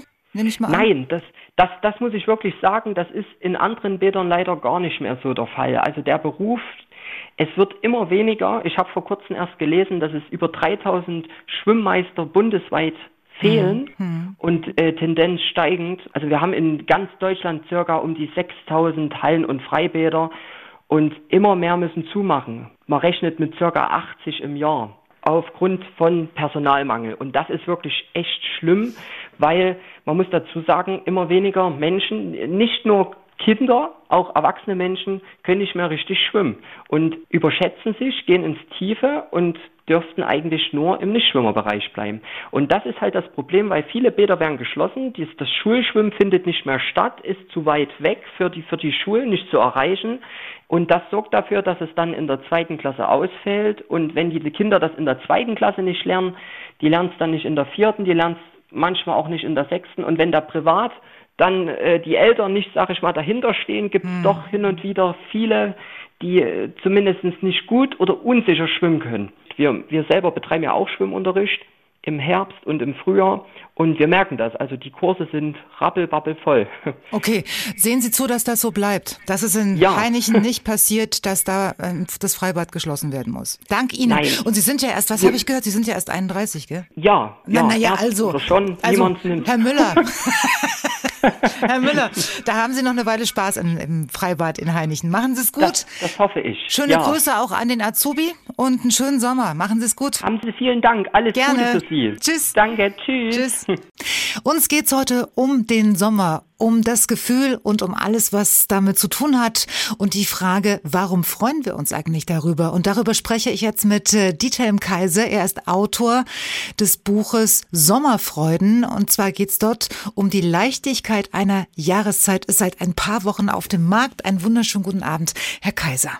Guten Abend. Freue mich sehr, dass ich bei Ihnen in der Sendung sein darf. Ich freue mich auch, Herr Kaiser. Von der Leichtigkeit einer Jahreszeit ist der Untertitel. Ich bin ja schon mal grundsätzlich verliebt in das Wort Leichtigkeit, muss ich Ihnen sagen. Da schwingt so alles mit, was einem gut tut.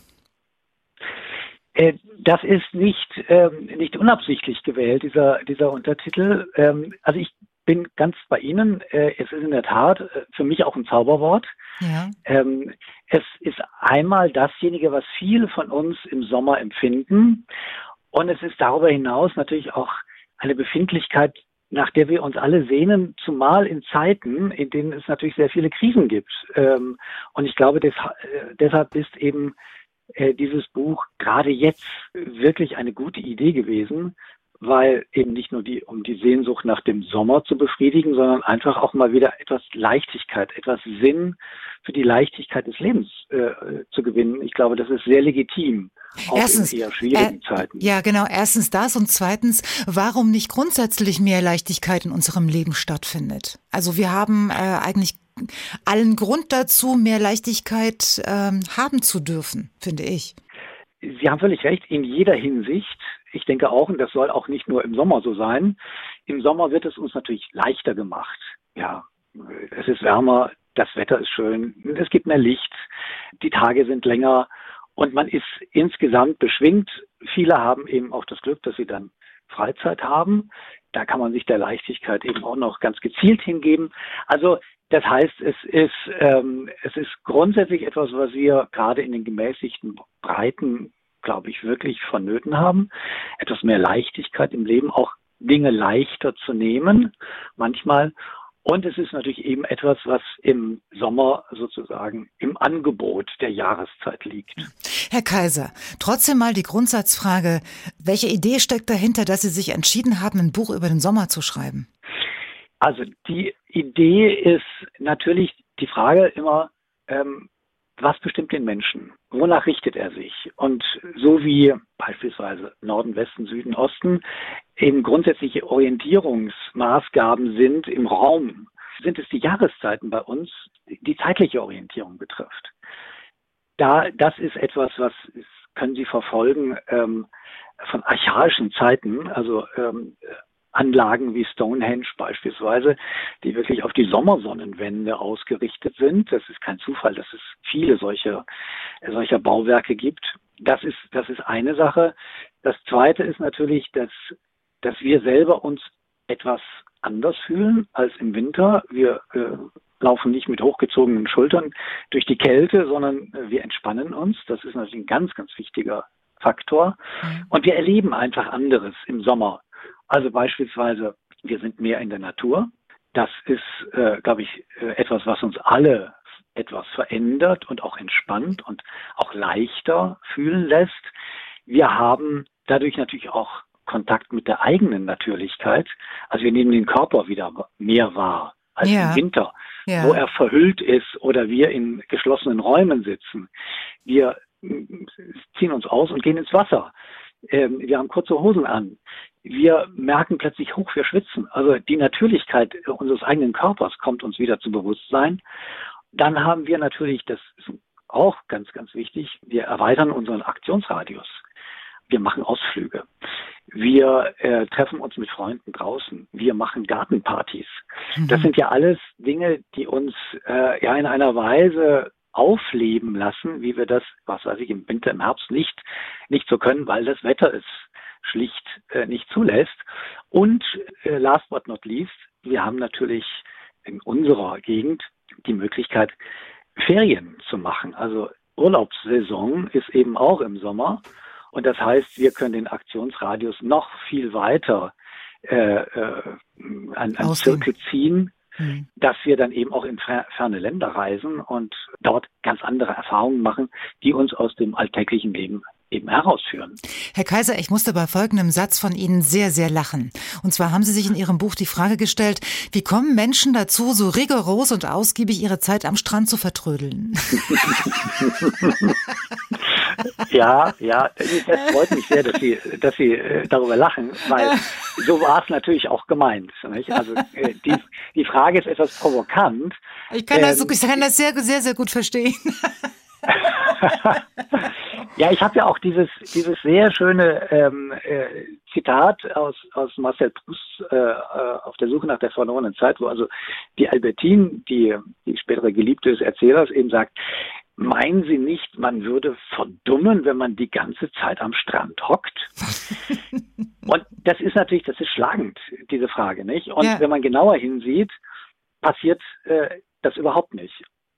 Und das hat auch wiederum natürlich seine Geschichte, seine kulturgeschichtlichen Bedingtheiten und Zusammenhänge. Und das ist dasjenige, was mich bei dem Buch eben wirklich interessiert hat, dass dasjenige, was für uns Selbstverständlichkeiten sind, dass all das natürlich historisch gewachsen ist. Und wir heute bestimmte Fragen stellen, auch an das, was wir in unserer Jugend gemacht haben. Also was weiß ich, da sind äh, die Menschen in der Bundesrepublik scharenweise nach Spanien und Italien gefahren und haben sich von morgens bis abends brutzeln lassen am Strand. Das würde heute keiner mehr machen. Mhm. Äh, dann war irgendwie braun zurückzukommen aus dem, aus dem Sommerurlaub war eine Frage der Reputation. Richtig, wer nicht also, braun war, war nicht im Urlaub. Wir sind bis nach Bulgarien gefahren oder nach Ungarn an ja. den Balaton ähm, und haben uns dort in die Sonne gelegt. Und wissen Sie, was das Schlimme ist? Das Schlimmste von allem war, dass wir uns mit Sonnenblumenöl eingerieben haben, weil es nichts anderes gab. Ach, das ist ja interessant. ja, wirklich. Ja. im, immerhin, muss man sagen. es, es gibt ja auch Beispiele. Also äh, habe ich auch in dem Buch zitiert, einen wunderbaren äh, kleinen Text von äh, Hermann Hesse, ja. der ein glühender Be äh, Bewunderer des, des Sommers, vor allem des äh, brütend heißen Hochsommers war.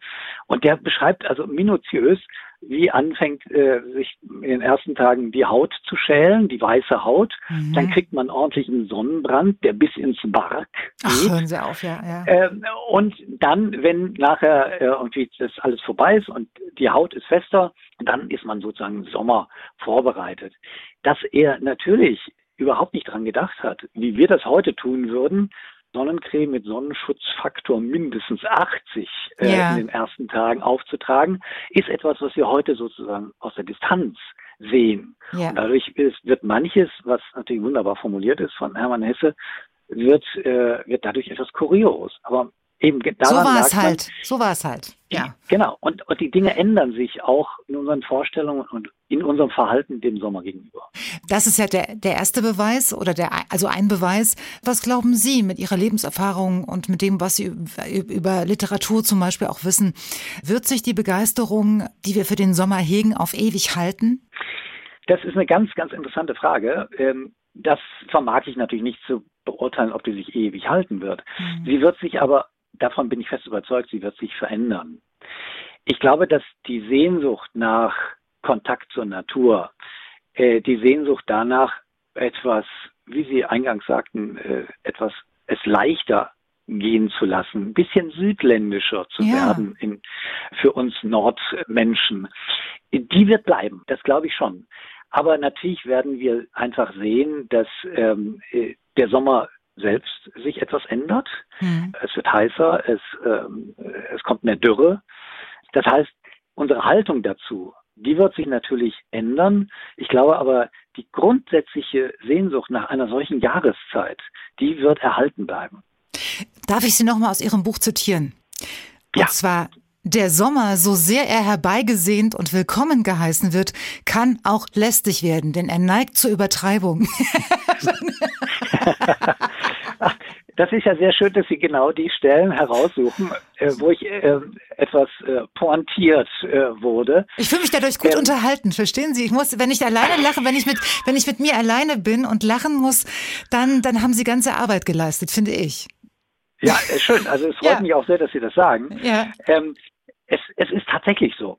Also wie alles, was schön ist, und was wir auch gerne entgegennehmen und worauf wir uns auch freuen, es kann, äh, es kann sich gerade in der Freude, gerade in der Qualität, die es hat, kann es natürlich auch übertrieben sein. Und beim Sommer ist es manchmal so, es gibt Hitzeperioden, die sind für manche Menschen schwer erträglich. Mhm. Also ich will jetzt nicht von den Hitzetoten sprechen, die wir ja auch jedes Jahr haben und wahrscheinlich auch in zunehmendem Maße. Aber es ist einfach so, wenn man 20 Tage lang von morgens bis abends äh, Sonnenanstrahlung hat und es richtig heiß ist, um die 30 Grad oder weit darüber hinaus, irgendwann äh, sehnt man sich auch nach etwas Kühle und Erfrischung. Ja, genau. Und äh, das ist genau der Punkt. Wir müssen damit rechnen, das, was uns da entgegenkommt äh, zu den Jahreszeiten, ist nicht immer genau in dem Bereich, in dem wir es gerne hätten, sondern äh, das folgt seinen eigenen Gesetzmäßigkeiten. Und das ist ganz gut, das in Erinnerung zu behalten. Und wissen Sie was, ich habe mich noch nie so über Regen gefreut wie in diesem Jahr. Hat allerdings auch sehr lange gedauert.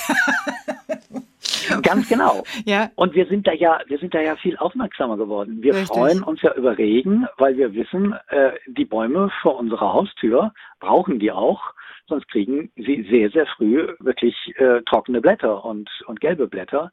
Also das heißt, die Wahrnehmung ist eine andere geworden. Und wir, glaube ich, sehen nicht nur die Vorteile oder dasjenige, dass man früher sagt, na gut, wir wollen mal ordentlich braun werden, damit jeder sieht, dass wir uns das leisten können. Nein, wir beginnen zu begreifen, dass wir auch natürlich für unsere Umwelt eine Verantwortung haben. Und das finde ich ganz interessant. Auch das ist eine kulturelle Veränderung, dem Phänomen Sommer gegenüber. Sagt Dieter Kaiser, er ist Autor des Buches Sommerfreuden von der Leichtigkeit einer Jahreszeit. Seit ein paar Wochen auf dem Markt. Schöne Grüße nach Berlin und schönen Dank für dieses Gespräch. Ich danke Ihnen und herzliche Grüße an die Hörer. Und das war für heute die Und das war's für heute. Die nächste neue Podcast-Folge dann in einer Woche. Und wenn's gefallen hat, dann freuen wir uns durchaus über eine kurze Bewertung. Wir haben übrigens noch viel mehr Podcasts zu bieten. Den Sonntagsbrunch zum Beispiel. Gespräche mit Prominenten gibt's auch als Podcast von MDR Sachsen und zwar überall, wo es Podcasts gibt und am besten zu hören in der App der ARD Audiothek. Also, machen Sie es gut und bis dahin eine schöne Zeit. Dienstags direkt, ein Podcast von MDR Sachsen.